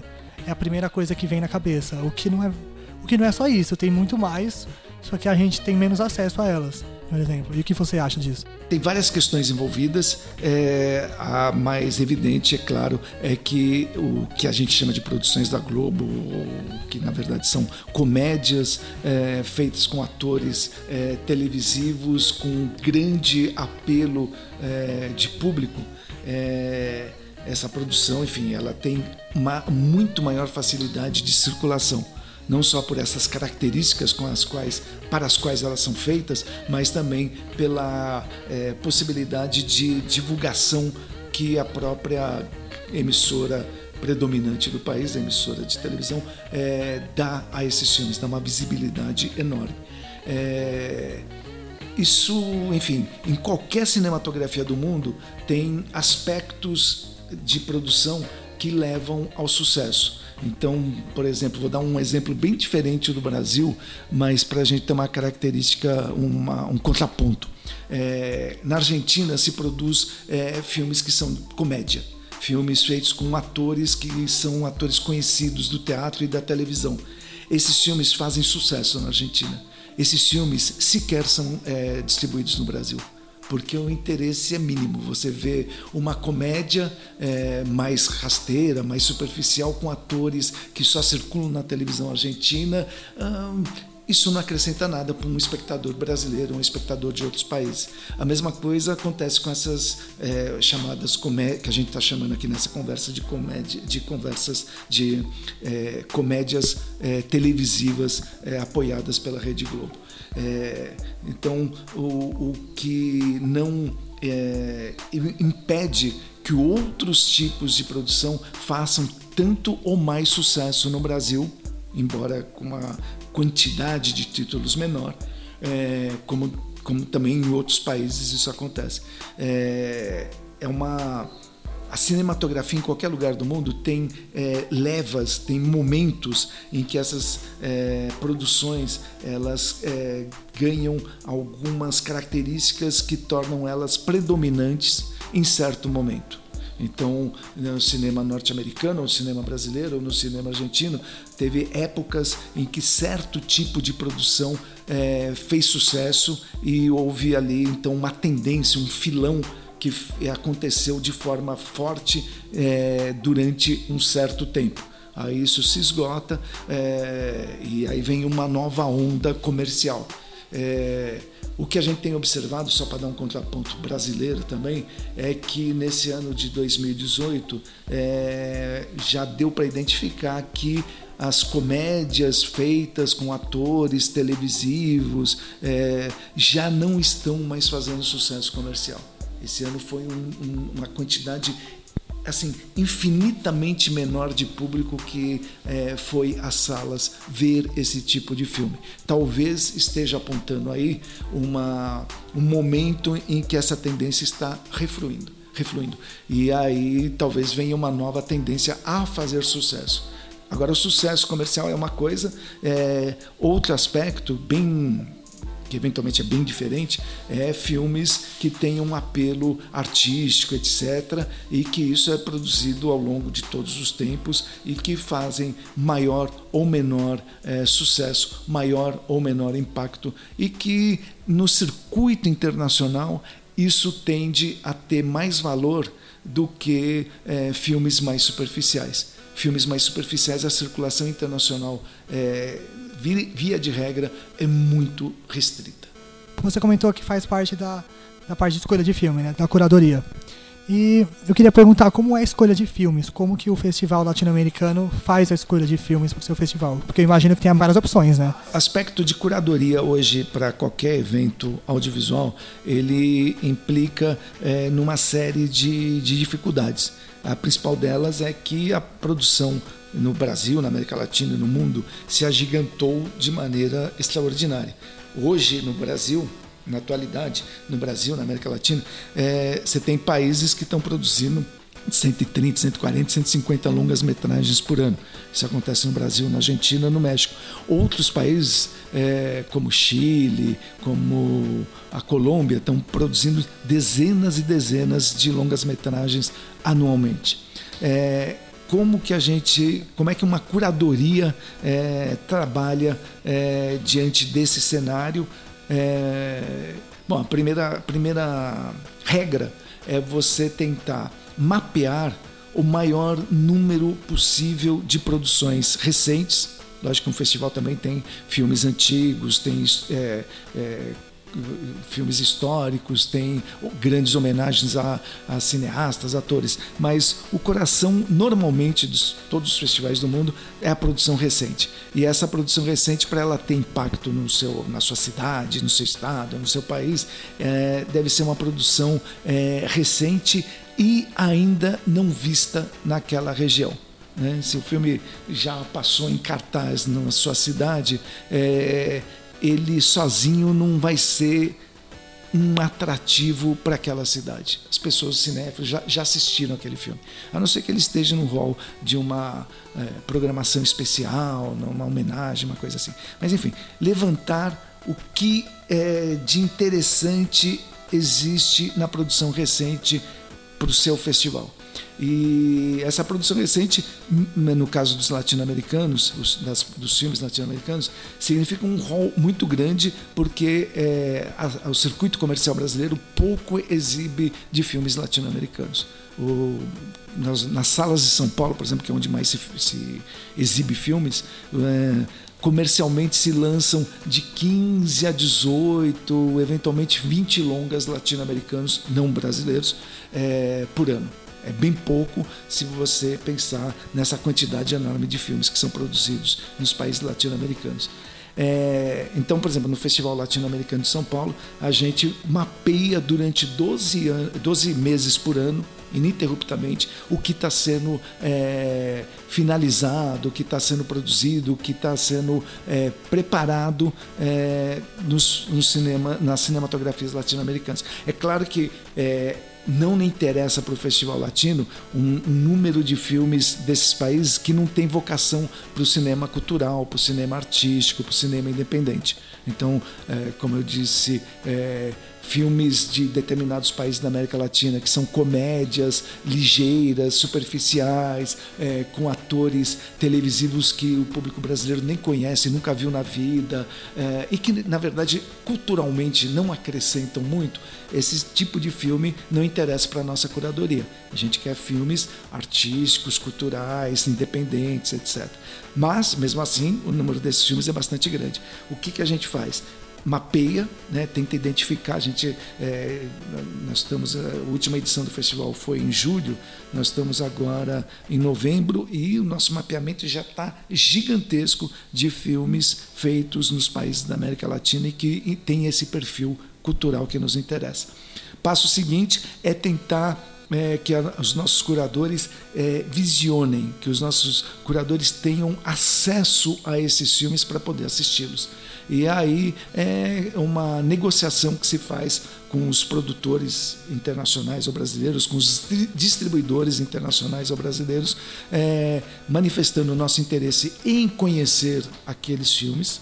E é evidente que também esses responsáveis por esses filmes têm que ter interesse que a gente é, conheça essa produção com fins de poder exibir no festival. É, normalmente isso é tranquilo. A gente quer passar os filmes, é, os distribuidores desses filmes latino-americanos querem que esses filmes sejam exibidos no Brasil. É, e isso propicia que a gente então conheça é, uma quantidade bastante grande é, dos filmes produzidos nesses países recentemente. Passo seguinte, tendo visionado, tendo assistido essas produções, normalmente é feito através desse visionamento por link fechado, é, links que é, inspiram em curto prazo, links que só podem ter uma única exibição ou duas e que há, é, há um compromisso é, nosso de isso não ser conhecido por outras pessoas nesse momento, a gente é, passa a realmente aí selecionar.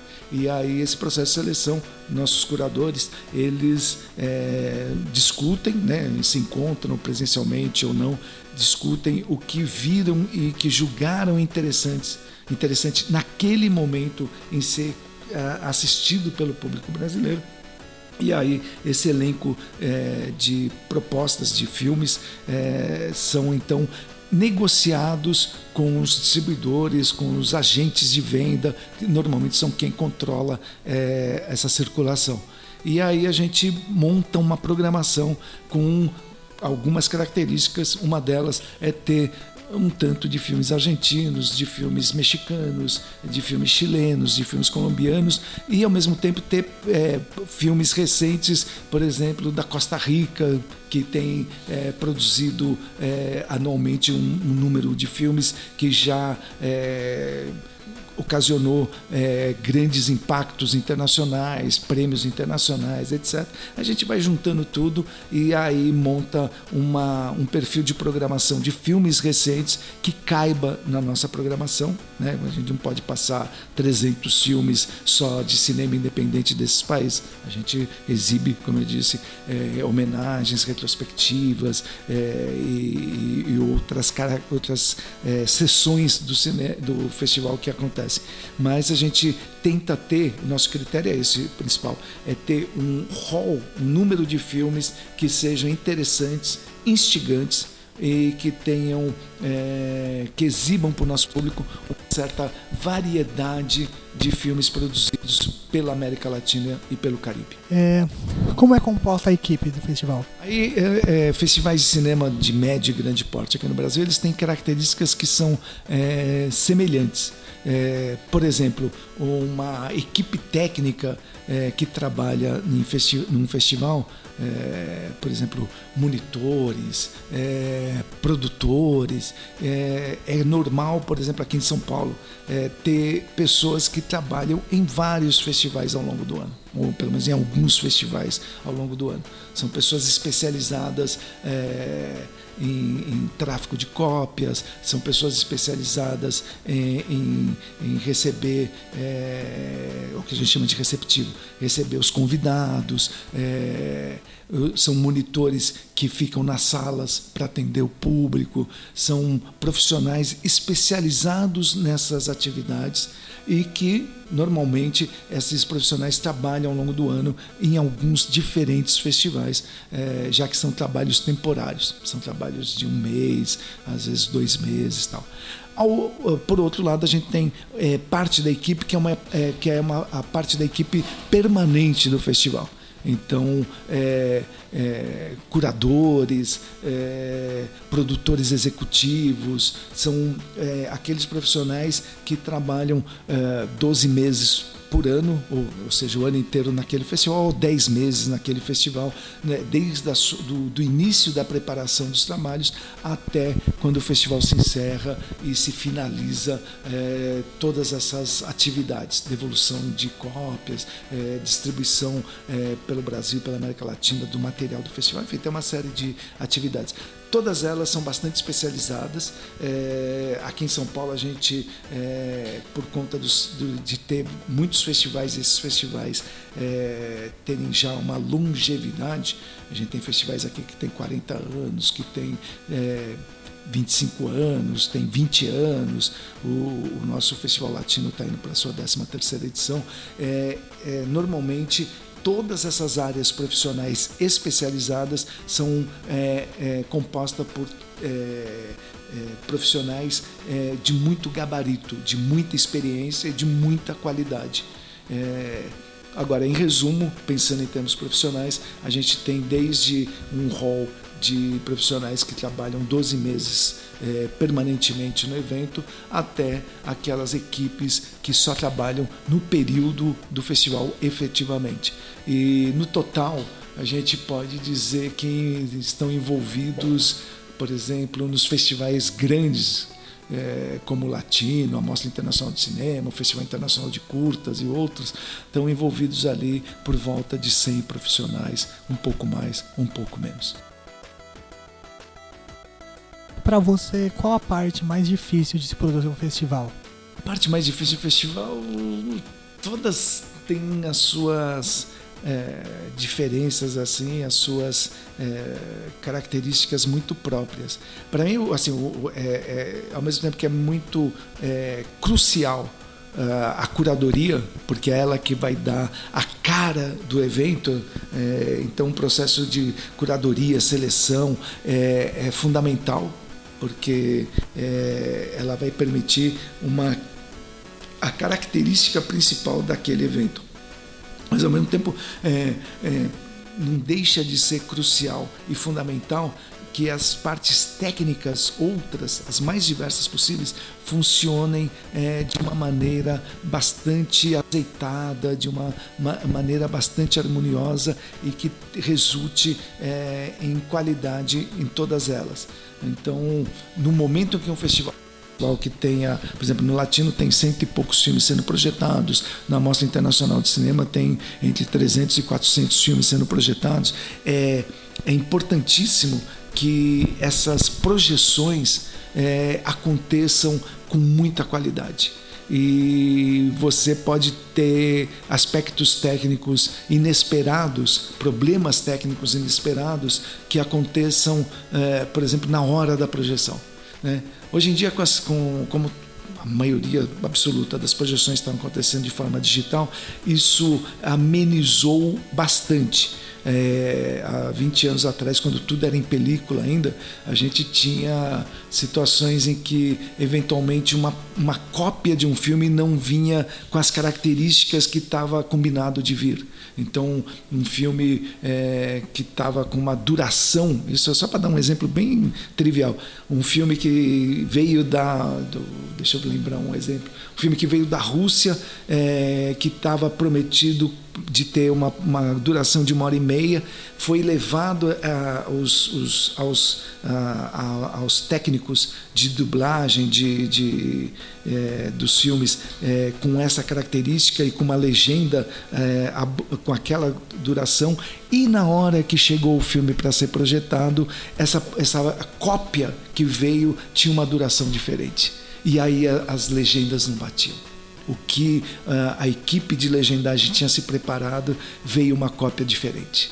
E aí você não tinha como é, resolver isso em poucos minutos. Precisaria se mandar uma nova legenda, etc. Isso é só um, um aspectozinho prosaico é, para exemplificar a quantidade é, extraordinária de, de problemas que podem surgir é, numa, num momento de um festival. É, por exemplo, um, um, sei lá, outro exemplo, um realizador que está vindo para o festival trazendo é, uma cópia do seu filme para ser exibido e para debater com o público. E esse é, realizador, na, na hora de embarcar, vindo dos Estados Unidos para o Brasil, foi proibido de embarcar porque ele não tinha ideia que ele precisava é, ter é, junto aos mecanismos de alfândega no Brasil é, apropriados para vir para o Brasil. são, são muitas, muitas variáveis, na verdade, são muitas e muitas variáveis. E a única maneira de você aprender a tentar driblar os empecilhos é com a experiência, não tem outro jeito. Então, é, é por isso que eu ressalto bastante o aspecto de que é, profissionais que trabalham nessa área dos eventos audiovisuais, dos festivais de cinema, eles são profissionais que estão é, permanentemente se deparando com, com em, em, em, problemas de, de, empecilhos, problemas é, que surpreendem na última hora. E eles vão conhecendo essas, essas manhas ao longo dos anos e vão se precavendo é, para essas é, esse tipo de problema imprevisto, esses imprevistos, na verdade. E hoje em dia com o digital ficou bastante é, facilitado essa, esse número de problemas de última hora, mas não, não, não deixa de impedir que eles aconteçam. Isso falando só do aspecto técnico. E todo o resto sempre tem. É, você está trabalhando com, com novidades a cada segundo durante um evento. E você pode ter, por exemplo, um outro exemplo prosaico. Você tem está recebendo convidados de vários países do mundo. É, um convidado, por exemplo, passou mal e, se ado e adoeceu.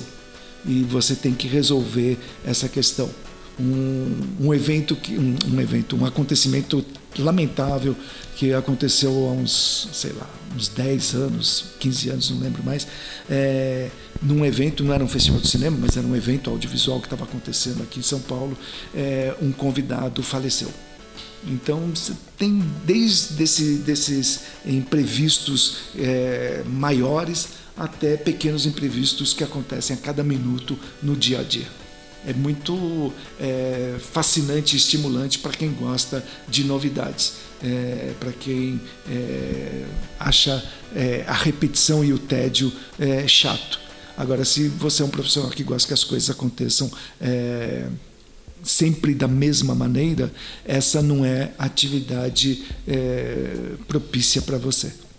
O, o, o, segredo de um festival de cinema, falando do ponto de vista profissional dos, do, dos trabalhadores, é você tentar se precaver ao máximo para evitar problemas, mas mesmo assim você está atento e disposto a resolver problemas que podem e devem acontecer diariamente. Como é que a pessoa que está ouvindo agora ela poderia assistir o festival? Para o interessado, é, o cinéfilo, o interessado em cinema, que gostaria de assistir é, especificamente os filmes do Festival de Cinema Latino-Americano de São Paulo, é bastante simples. É, o festival acontece é, no final de julho, todo ano, é uma data normal, é, habitual do evento. O Festival Latino-Americano, como a maior parte dos festivais que acontecem no Brasil, é, tem é, entrada gratuita, é, que é bastante interessante. E o, o, o que se deve ter atenção é ver é, como está o acesso a cada sala.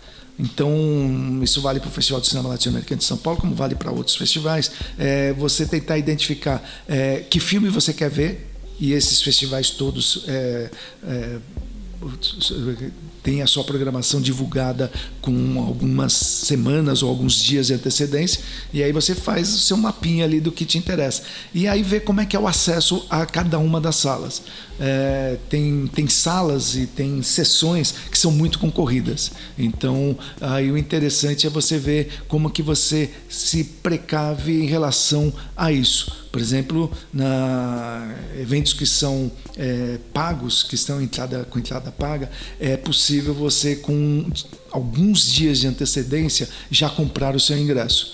É, eventos que, tem, que são gratuitos, como a maioria das sessões do Festival de Cinema Latino-Americano de São Paulo, aí é tentar sentir é, o tamanho da sala. Né? Então, se você está querendo ver um filme e esse filme está sendo divulgado pela imprensa, nos sites e tal, e está sendo exibido numa sala, sei lá, de 50 lugares, talvez seja interessante descobrir como é que você pode ter acesso a essa sala se ela não tem ingresso pago. Normalmente, a, aí depende de sala a sala, né? Tem sala que no começo do dia abre as, os ingressos gratuitos que sejam é, para o público daquele dia. Então é, você deve ir lá na sala assim que abrir a bilheteria, mesmo que gratuita, para garantir o seu ingresso. Tem outras salas, por exemplo, o Cine Sesc, é, que é uma sala que onde se, acontecem muitos festivais de cinema. O Cine Sesc normalmente liberam os ingressos uma hora antes de cada sessão. Né? Então, mas de qualquer maneira vale a regra. Sentir qual que é o fluxo, o interesse é, daquele filme naquele dia. É, se é um filme extremamente badalado, que está saindo em todos os jornais e vai estar tá passando numa sala, no caso do Sesc, 200 e poucos lugares e vai liberar a bilheteria uma hora antes do começo da sessão. É, se o filme está tão badalado assim, talvez seja bom é, chegar ao local, à sala de, de exibição, um tempo com antecedência, uma certa antecedência para garantir e não se frustrar de chegar e estar tá tudo lotado. Agora, o Festival Latino-Americano, por exemplo, acontece desde o seu início no, no, Memorial da América Latina. E a gente lá tem sessões com mais de 90, 100 lugares, ah, desculpa, mais de 900 a 1000 lugares por sessão. Então ali, é, não vou dizer que nunca acontece, porque acontece de ter sessões lotadas, mas é mais raro do que uma sessão numa sala de cinema de 50 lugares. Né? E aí sempre prestando atenção é, no seu interesse e no interesse geral dos cinéfilos de São Paulo. Se vai ter muita gente aparecendo lá, é melhor ter uma certa antecedência convite que a gente faz aqui é para o público interessado em cinema, especialmente no público interessado é, na produção é, latino-americana, o público interessado em cultura latino-americana, é, é, é para frequentar o Festival de Cinema Latino-Americano de São Paulo. Sua 13 terceira edição vai acontecer em finais é, de julho de 2019 e é, a maioria das salas tem é, acesso gratuito, além das projeções, tem muitos e muitos encontros com os realizadores do Brasil e de outros países que vêm é, prestigiar o festival. E o, o, o, festival promove encontros no final de sessão com todos os convidados que, que vêm a, a São Paulo, mas além disso, tem debates, tem encontros, tem seminários, tem uma série de, de atividades. E tem uma uma programação é, de exibição que não se é, limita aos filmes recentes, tem filmes antigos, tem filmes diferentes, tem é, sessões diferentes aí, diversas, estão é, todos convidados. O nosso público sempre sai bastante satisfeito da programação. O que ninguém te conta.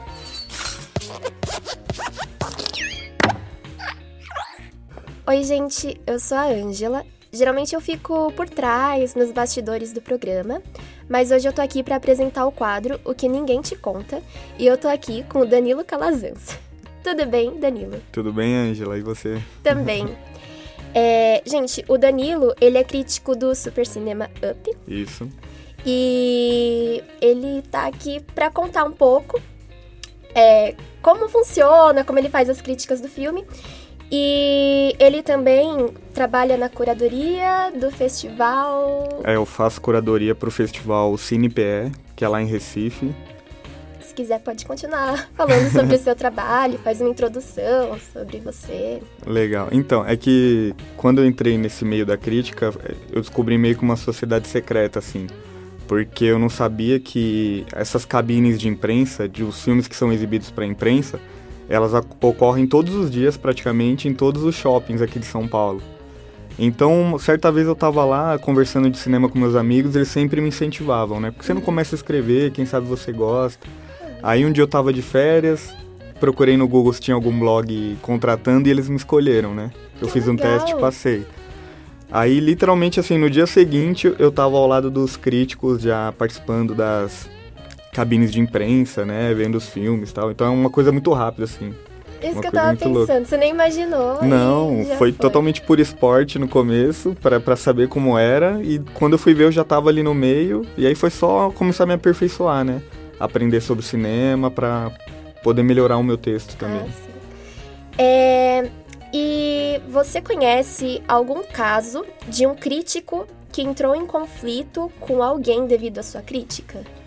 É, então, eu tava pensando sobre, sobre essa pergunta e pessoalmente, assim, eu não, eu não tenho nenhuma história desse tipo, mas eu me lembrei do caso do filme anterior do Danilo Gentili, o Como Ser o Pior Aluno da Escola, Ah, algo assim.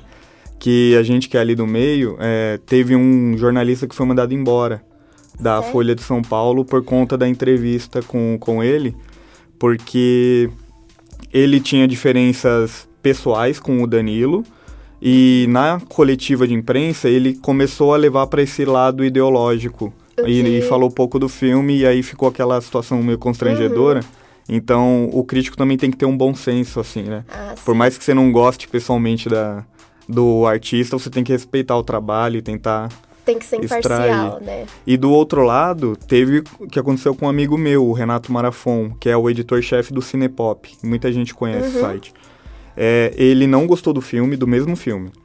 E escreveu a crítica. Aí o Danilo pegou a crítica dele e repostou num tom de ironia. Como se fosse assim, ó, se o Cinepop não gostou, então o filme deve ser bom, vamos ver. Eu acho que eu cheguei a Você chegou a ver ver. essa polêmica? Só que como jogou na internet e tá essa loucura Uhum. polarizada hoje em dia, começaram a ameaçar o Renato porque ele não tinha gostado do filme, sabe? Nossa. Então hoje a gente vive um- uma coisa muito louca, O assim. né? nível que as pessoas chegam. É, aí foi bem chato pra ele. Então tem esses dois lados. Tem o lado do, do crítico entender o lado do cineasta Uhum. e também vice-versa, né? O cineasta saber levar uma crítica sem, sem querer colocar fogo, sabe? Assim, ninguém contra ninguém. Que é o certo. É, que é o certo. É, E como é o processo da curadoria do festival? Então, foi uma coisa um pouco louca, assim, porque o Festival Cinepé, pra quem não sabe, ele é um festival tradicional aqui no Brasil. Ele tem mais de 20 anos que é realizado. E no ano passado, ele teve uma polêmica grande que, também por conta de ideologia, é, a curadoria selecionou alguns filmes e alguns cineastas que estavam com filmes para serem exibidos, de última hora não concordaram com esses filmes selecionados e tiraram os deles. Nossa. E aí, consequentemente, a imprensa boicotou o evento também e foi péssimo, assim, pra, pra fama do festival, né? Então, eles quiseram fazer uma reformulação nesse ano, em 2018. E Aí, quando chegou o convite pra mim, eu sou um crítico novo ainda, né? Eu escrevo desde o final de 2014 e tal, então eu fiquei bem Aham. surpreso. Mas eu achei legal que é- é uma forma do festival mostrar que tá querendo renovar, trazer gente Ah, nova. sim. Então foi, foi bem surpreendente, porém foi muito legal a experiência, assim. Ah, Quer, quer que eu detalhe um pouquinho, só para que falar, se alguém tiver claro. curiosidade? É, eram três curadores, eu, o Edu Fernandes e a Edna Fuji, são bem experientes no meio do audiovisual. E nós recebemos mais de 500 filmes para assistir em três meses Nossa. e selecionar 30, né, que iam entrar no festival. Então tinha muita coisa boa, muita coisa amadora, Uhum. sabe? E é legal você fazer esse, esse processo de escolha. E o que eu achei que nós tentamos fazer, né? E eu acho que deu certo. Como o festival buscava uma renovação, a gente pensou para as grandes massas aqui no Brasil costuma chegar sempre o mesmo tipo de filme, ou é comédia, ou é filme de criminalidade, né, tal. E o, o Brasil é um país tão grande, de extensões assim continentais, que tem tanta riqueza de cultura. Por que, que a gente não explora isso, né, no, no festival? Então a gente pegou essa oportunidade.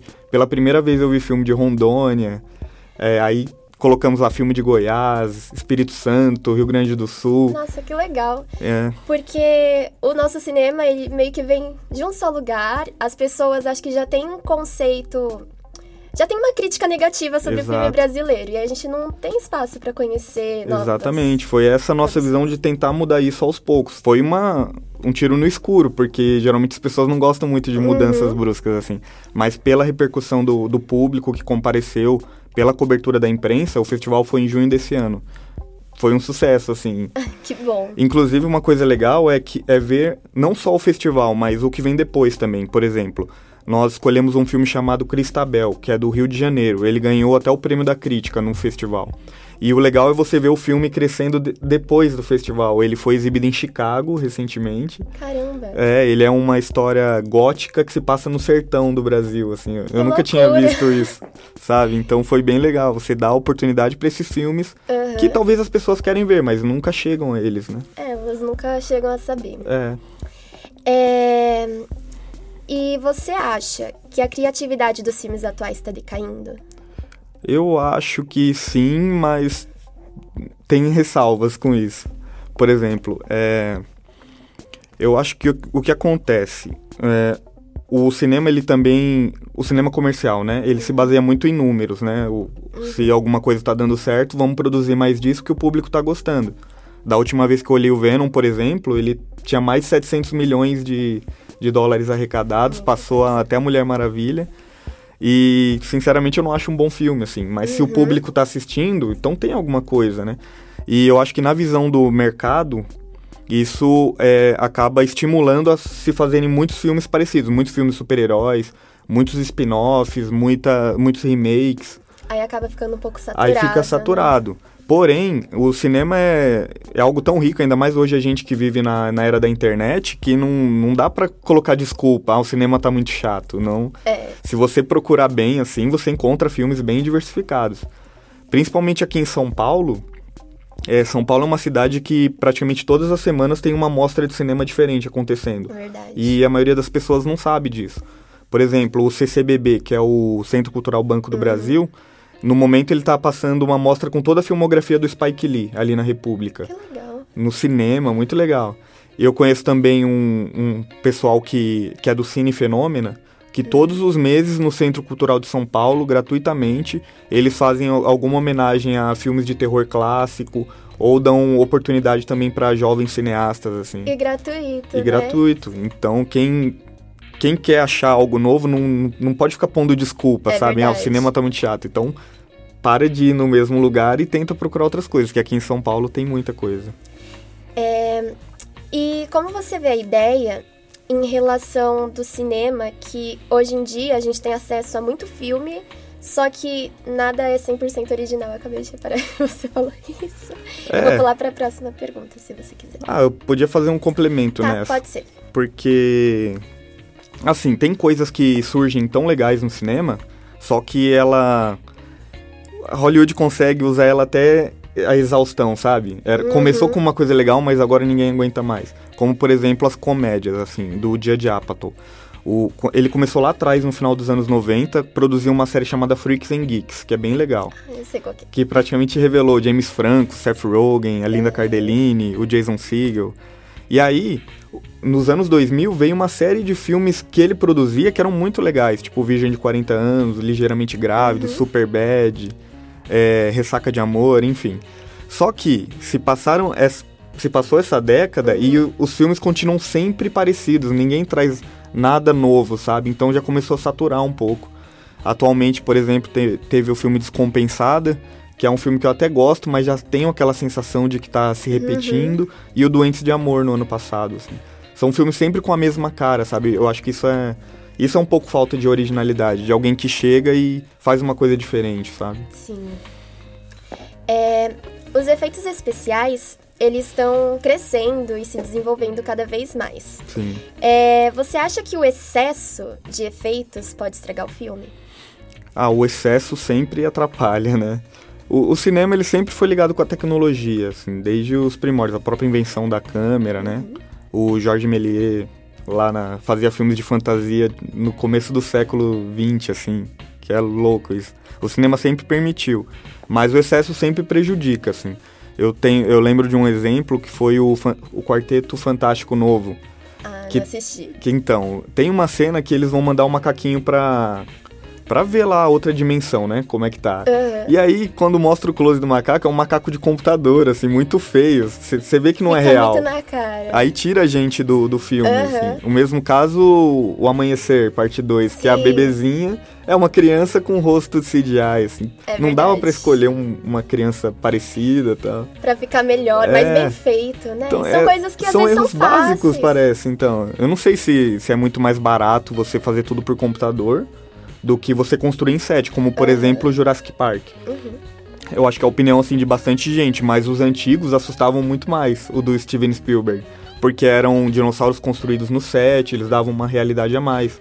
E esses Jurassic World que tem hoje, assim, são... Não, não passa medo mais, sabe? Aham. Será que também, tipo, não é uma coisa de época? É porque, mudando um pouco sobre o foco, Sim. É, meu pai gostava muito de um filme de terror, que eu não lembro qual que, acho que era A Morte do Demônio, eu nem sei se eu posso falar essa palavra aqui. Oh, Que ele falou que o dele, o, o do tempo dele era muito melhor do que o remake que fizeram. Ah, E é meio loucura, porque, tipo assim, se tem os efeitos especiais, por que, que um filme de terror não é mais assustador hoje em dia? Ah, isso é interessante também. Só pra falar desse A Morte do Demônio, ele é um filme de 1981 do Sam Raimi, o original, que ele não tinha dinheiro pra praticamente nada, nem pagar ator. Tipo, os parentes dele começaram a figurar no filme porque Caramba. era verba curtíssima. Então ele fez um filme bem trash mesmo naquela época. Eu usava muito gore, né, que é sangue falso. Aham. É, as montagens de computador da época, assim, que hoje a gente dá mais risada do que tem medo. O remake eu particularmente gosto, que é o do Fed Álvares, que é um filme bem, bem sanguinário, assim, tipo, eu gosto, mas eu entendo quem não gosta. Só que isso que você falou do de filme de terror não dá tanto medo hoje, eu acho que conforme a, a sociedade avança, assim, algumas coisas vão ficando clichês mesmo, Uhum. né? Ou, por exemplo, os sustos, assim, o susto ele pode te incomodar na hora, mas ele passa rápido, ele não, não acompanha você. E um, uma da. Eu tenho esse problema, que eu amo filme de terror e eu não consigo ter medo de mais nenhum, sabe? Ah, isso não eu quero ter medo. Mas pelo menos tem essa nova onda do pós-horror, que pouca gente gosta desse termo pós-horror, que é, é um terror muito mais construído na, na atmosfera do que em propriamente susto. ah, Por isso que eu não gosto muito de filmes como Annabelle ou Ouija, eu acho eles todos, é, Atividade Paranormal, eu acho eles todos muito parecidos. Agora, você chegou a ver o A Bruxa, Hereditário esse ano, Então, eu não gosto muito de filme de terror. você não costuma ver. Então, esse tipo de filme, ele mexe muito mais comigo porque ele trabalha o terror como atmosfera, ele não simplesmente se contenta em te assustar. É tipo aquele ele te acompanha depois, exatamente. depois. Como Invocação do Mal fez comigo, o primeiro. Ah, sim. Foi bem Esse eu impactante. assisti. então, então é, é bem por aí, assim. É, E agora falando um pouco sobre a questão da pirataria. Aham. Você acredita que isso traz prejuízos às obras audiovisuais? Ou você acredita que também existe um ponto positivo na pirataria? Eu achei interessante a forma como você perguntou, porque se você me perguntar o que eu acho da pirataria, eu sou totalmente contra, né? Aham. Olhando principalmente o lado de quem tá ali fazendo filme, do tanto de gente que trabalha, do artista mesmo, né? Ele precisa desse reconhecimento. Só que eu achei legal que você colocou aí se existe algum ponto positivo, mesmo que seja colateral, assim. Mesmo que seja errado. É, eu lembro de um documentário que eu vi bastante tempo atrás, que foi uma disputa entre a Nintendo e o PlayStation. Uhum. No meio dos anos 90 ali, o, a Sony queria lançar o PlayStation, que já era jogo, jogo em CD, e a Nintendo não quis mudar para CD porque eles tinham muito medo da pirataria, né? Eles sabiam que qualquer pessoa com acesso ao computador copiaria o jogo e venderia. E isso daria prejuízo a eles. Então o Nintendo 64 continuou com cartucho e a Sony arriscou e foi pro, pro CD. Porque o CD ele armazena muito mais arquivos, Uhum. então a qualidade do, do jogo ficava muito Sim, melhor. sim. E a, a curto prazo aconteceu justamente o que a Nintendo achava. A, a, a Sony começou a ter um prejuízo com essa pirataria e tal. Porém, a longo prazo, acabou re- revertendo o efeito. Porque, como era muito fácil ter o jogo, muitas pessoas passaram a procurar o videogame da, da Sony. Então, eles acabaram vendendo uma quantidade de consoles muito maior do que eles imaginavam, assim. Então, eu sou contra, mas teve esse efeito colateral que acabou ajudando a Sony de alguma forma. Outro exemplo são lugares que não tem cinema, porque aqui no Brasil acontece bastante. Como é que a pessoa vai ver um filme se ela não, não tem pra onde ir? Tem É que usar a verdade. internet, entendeu? É verdade. Então eu não concordo, sou totalmente contra a pirataria, porque é- é a propriedade de um artista. Porém, eu não nego que exista um efeito colateral que possa ser positivo, não sei. É verdade. Sempre tem que pensar pelos Dos dois, dois lados. lados, né? Apesar que pirataria é errado. Sim, é crime. É, E alguma- alguns tópicos agora mais pessoais. Aham. Se você tivesse que escolher três filmes pra assistir pelo resto da sua vida, só esses três filmes, Sim. é. quais você escolheria? Eu tentei pensar, mas eu não, não cheguei num, num consenso. Acho que isso é uma pergunta que não se faz pra quem gosta de cinema. Ainda mais pra pessoa que assiste mil filmes. Exato. E ainda mais libriano, que dizem que é, Ah, eu que é também sou de confuso. Entendeu? Entendo eu não consegui me decidir. Mas digamos que minha casa tá pegando fogo, eu posso salvar três pra assistir pro resto da vida. Aí eu pega- pegaria o Poderoso Chefão, que além de ser um clássico, acho que em termos de narrativa e de drama, ele é completo. Sim. É, se eu quisesse dar risada, eu pegaria um filme que, que é bem desvalorizado, na minha opinião. É o Super Bad, você já viu esse filme? Não. Então, ele é uma comédia de 2007 com o Jonah Hill e o Michael Cera. E como é um filme que fala muito palavrão, ah, eu acho que as pessoas têm tipo um preconceito com ele, sabe? Porém, no fundo, por trás de tudo aquilo, ele é uma das melhores histórias de amizade que eu já vi no cinema. E me faz rir bastante, então eu levaria esse. E o terceiro, eu acabei pensando no Blade Runner, Ah, do Ridley Scott, que é um clássico Aham. também que foi muito mal na época que foi lançado e só foi fazer sucesso muito depois. E ele tem toda uma atmosfera que eu amo, assim, futurista, né? Sim. E essa coisa do noir, do, do cara misterioso que já errou na vida, mas ainda tem algo que ele possa salvar, sabe? Eu, eu gosto de histórias assim. Ah, legal. Então, o Blade Runner foi um filme que eu assisti na escola. Um professor, acho que provavelmente ele gostava muito do filme também, e ele decidiu passar pra Meu, gente. que privilégio isso. É bem diferente, né? É, porque eu descobri também muito depois do lançamento, assim. Sim, eu sempre tive professores muito bons que sempre passaram filmes na escola. Legal. Então, acho que meu contato com alguns filmes, tipo, clássicos. é, Meu pai assistiu alguns, mas na escola também eu assisti muitos. Então, Entendi. Teve boas influências. Parabéns pra eles. É verdade. É, E você poderia citar dois dos piores filmes que você já assistiu? Caramba, esse também é difícil. eu não. Nossa, eu já vi muito filme ruim na vida, mas eu vou comentar de um que eu vi recente, tá? Tá que bom. foi o Predador novo. Eles fizeram uma, uma sequência aí pro Predador. É que assim, o Predador tem muito apego, né? Que é um filme lá de 87 com Schwarzenegger, eu gosto bastante. E o diretor do Predador novo é o Shane Black, que é um diretor que eu gosto, que fez Dois Caras Legais, fez o Beijos e Tiros. Porém, ele também é um cara que me confunde, porque ele é o diretor do Homem de Ferro 3, que eu não sei se você gosta, mas eu acho bem ruim. assim. Aham. Então, eu acho que ele pegou. O que ele fez com o Homem de Ferro 3, ele conseguiu fazer com o Predador, que foi. Ele queria é, repaginar totalmente o personagem e acabou desrespeitando um pouco a história dele, sabe? É o meio que ele fez com o Mandarim no, no Homem de Ferro 3, ele faz com o Predador nesse filme novo. E eu detestei. esse Foi um, foi um dos filmes que eu queria levantar e ir embora, sabe? Mas não decepção. podia, foi bem decepcionante. E teve um outro filme que eu vi há muito tempo. É uma história engraçada também. Engraçada sim, pra mim, né? Porque ele se chama Fora de Casa.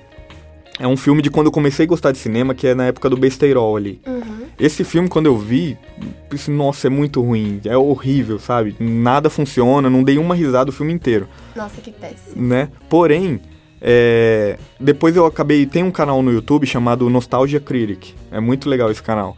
E eles fizeram uma reavaliação muitos anos depois desse filme. E aí eu assisti de novo o filme. Mudou totalmente a visão pra mim.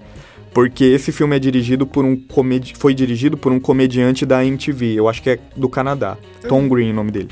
E ele é um cara sempre muito irreverente, assim, sabe? Então o que, que, eu, que, que eu vi dessa segunda vez? Toda aquela coisa ruim que eu achava que eu tinha assistido da primeira vez não era por acaso. Ele quis fazer um filme ruim, talvez até como forma de protesto. Ele pegou uma fortuna do estúdio e fez provavelmente o pior filme de todos os tempos. E sei lá, talvez eu tenha amadurecido um pouco e eu vejo isso agora como uma coisa ousada, uma coisa irreverente e interessante, sabe? Que legal. Então hoje eu posso não gostar de um filme, mas numa revisão futura aí a gente nunca sabe, né? né? A gente sempre acaba mudando um pouco É. as ideias tudo mais. Tem filme, o 2001, quando eu vi pela primeira vez, falei, nossa, horrível, como é que não Você aguentava terminar o filme?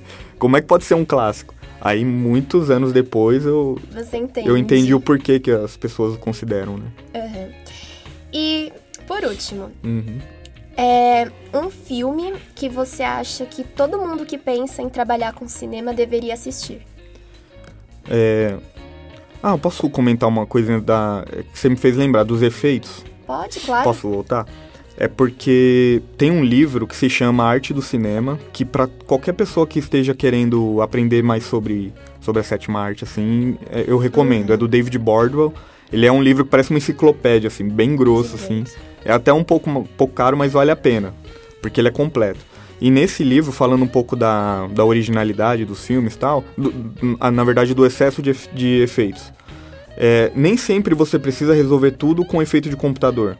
O- nesse livro, o Bordwell conta sobre o filme Colateral, do Michael Mann. Que é aquele com Tom Cruise, com, é, o Tom Cruise e o Jamie Foxx, que ele é um taxista, tá? E nesse filme, o, o roteiro original, ele era pra se passar em Nova York. E o Michael Mann é louco por Los Angeles. Então ele mudou a história pra Los Angeles e ele queria que a história fizesse parte do filme. Então se você repara na cena que o Tom Cruise tá com, com o Jamie Foxx no táxi, que são muitas cenas durante o filme, a janela sempre é enquadrada com mais destaque do que o personagem. Como se a janela fosse um, um próprio personagem pro filme. E tem uma luz que é jogada no rosto dos atores que que não era, não existia na época. Então, ao invés de procurar uma solução na pós, assim, e tal, mexer em computador, o Michael Mann com a equipe de engenheiros dele, tem lá passo a passo no livro, ele construiu uma nova forma de iluminação, com velcro, com lâmpadas LED, que na época era super inovador, assim. Então, a criatividade vai disso também. Aham. Você não precisa resolver tudo por computador hoje em dia, né? Eu não sei porque eu, eu lembrei disso. Mas você tinha me perguntado sobre o filme. Ah, também de tantos que a gente poderia citar, eu ficaria com Cidadão Kane. Cidadão Kane. É, porque é um filme que pra época ele foi realmente revolucionário, assim, em várias técnicas narrativas, como filmar também, o Orson Welles realmente era um gênio. Ele pegou técnicas que até já existiam, mas levou, levou a um outro nível, assim, sabe? É, contar história fragmentada, não linear, é, profundidade de campo que não se usava tanto, forma de enquadrar, aquela coisa de você quer deixar alguém mais poderoso em cena, você filma ele de baixo pra cima, que ele vai parecer muito maior. Então esse tipo de coisa no Cidadão Kane foi o Orson Welles aí que ajudou a espalhar. Ah, então é isso. Muito obrigada pela participação. Eu que agradeço. Danilo. A gente fica muito feliz. E é isso, gente. Espero que vocês tenham gostado. É, quer deixar algum site, é, É, rede vou social? deixar, vou deixar minhas redes sociais pra quem quiser. Quem quer que eu- também o tempo é um pouco curto, mas quem quiser mais dicas de livros, de filmes, eu, é só entrar em contato comigo. O Instagram é Danilo underline Calazans e no Face é Danilo Calazans mesmo. Aí é só me mandar solicitação lá que eu respondo todo mundo e tem várias dicas aí. Ah, então tá certo. Muito obrigada, Eu que Danilo. agradeço, brigadão. O que ninguém te conta. Então terminamos a parte 2, né? Pois é, né, pessoal? Foi um Pois é, galera. Um acabou. episódiozão. Um episódio longo. Episódiozão. Isso aí é a versão estendida, a versão do diretor. Sim. Muito Olha bom. só. Olha só, acabou. Continua, Gabriela, pelo amor de Deus. Olha só. Olha só. silêncio. Silêncio. Ah, vocês não continuaram. Não, é, foi gravado aqui no dia, o quê? 5 de novembro de 2018, nos Isso. estúdios da AMB Morumbi Paulista. É Obrigada isso? por ter acompanhado Obrigado. essa conversa enorme. Se você aguentou até Essa aqui, conversa foi o Matheus, quê? obrigada. Uma odisseia, uma odisseia. Aguentou até aqui? Matheus, Obrigado, nossos ouvintes. Matheus. Matheus Matheus. Lindíssimo. Matheus. e minha mãe. Beijo. Beijo, não, gente. nem minha mãe ouve, gente. Nem minha mãe mãe também ouve não. também. Eu não gosto de podcast. Vamos divulgar isso aqui. Mamãe, gente.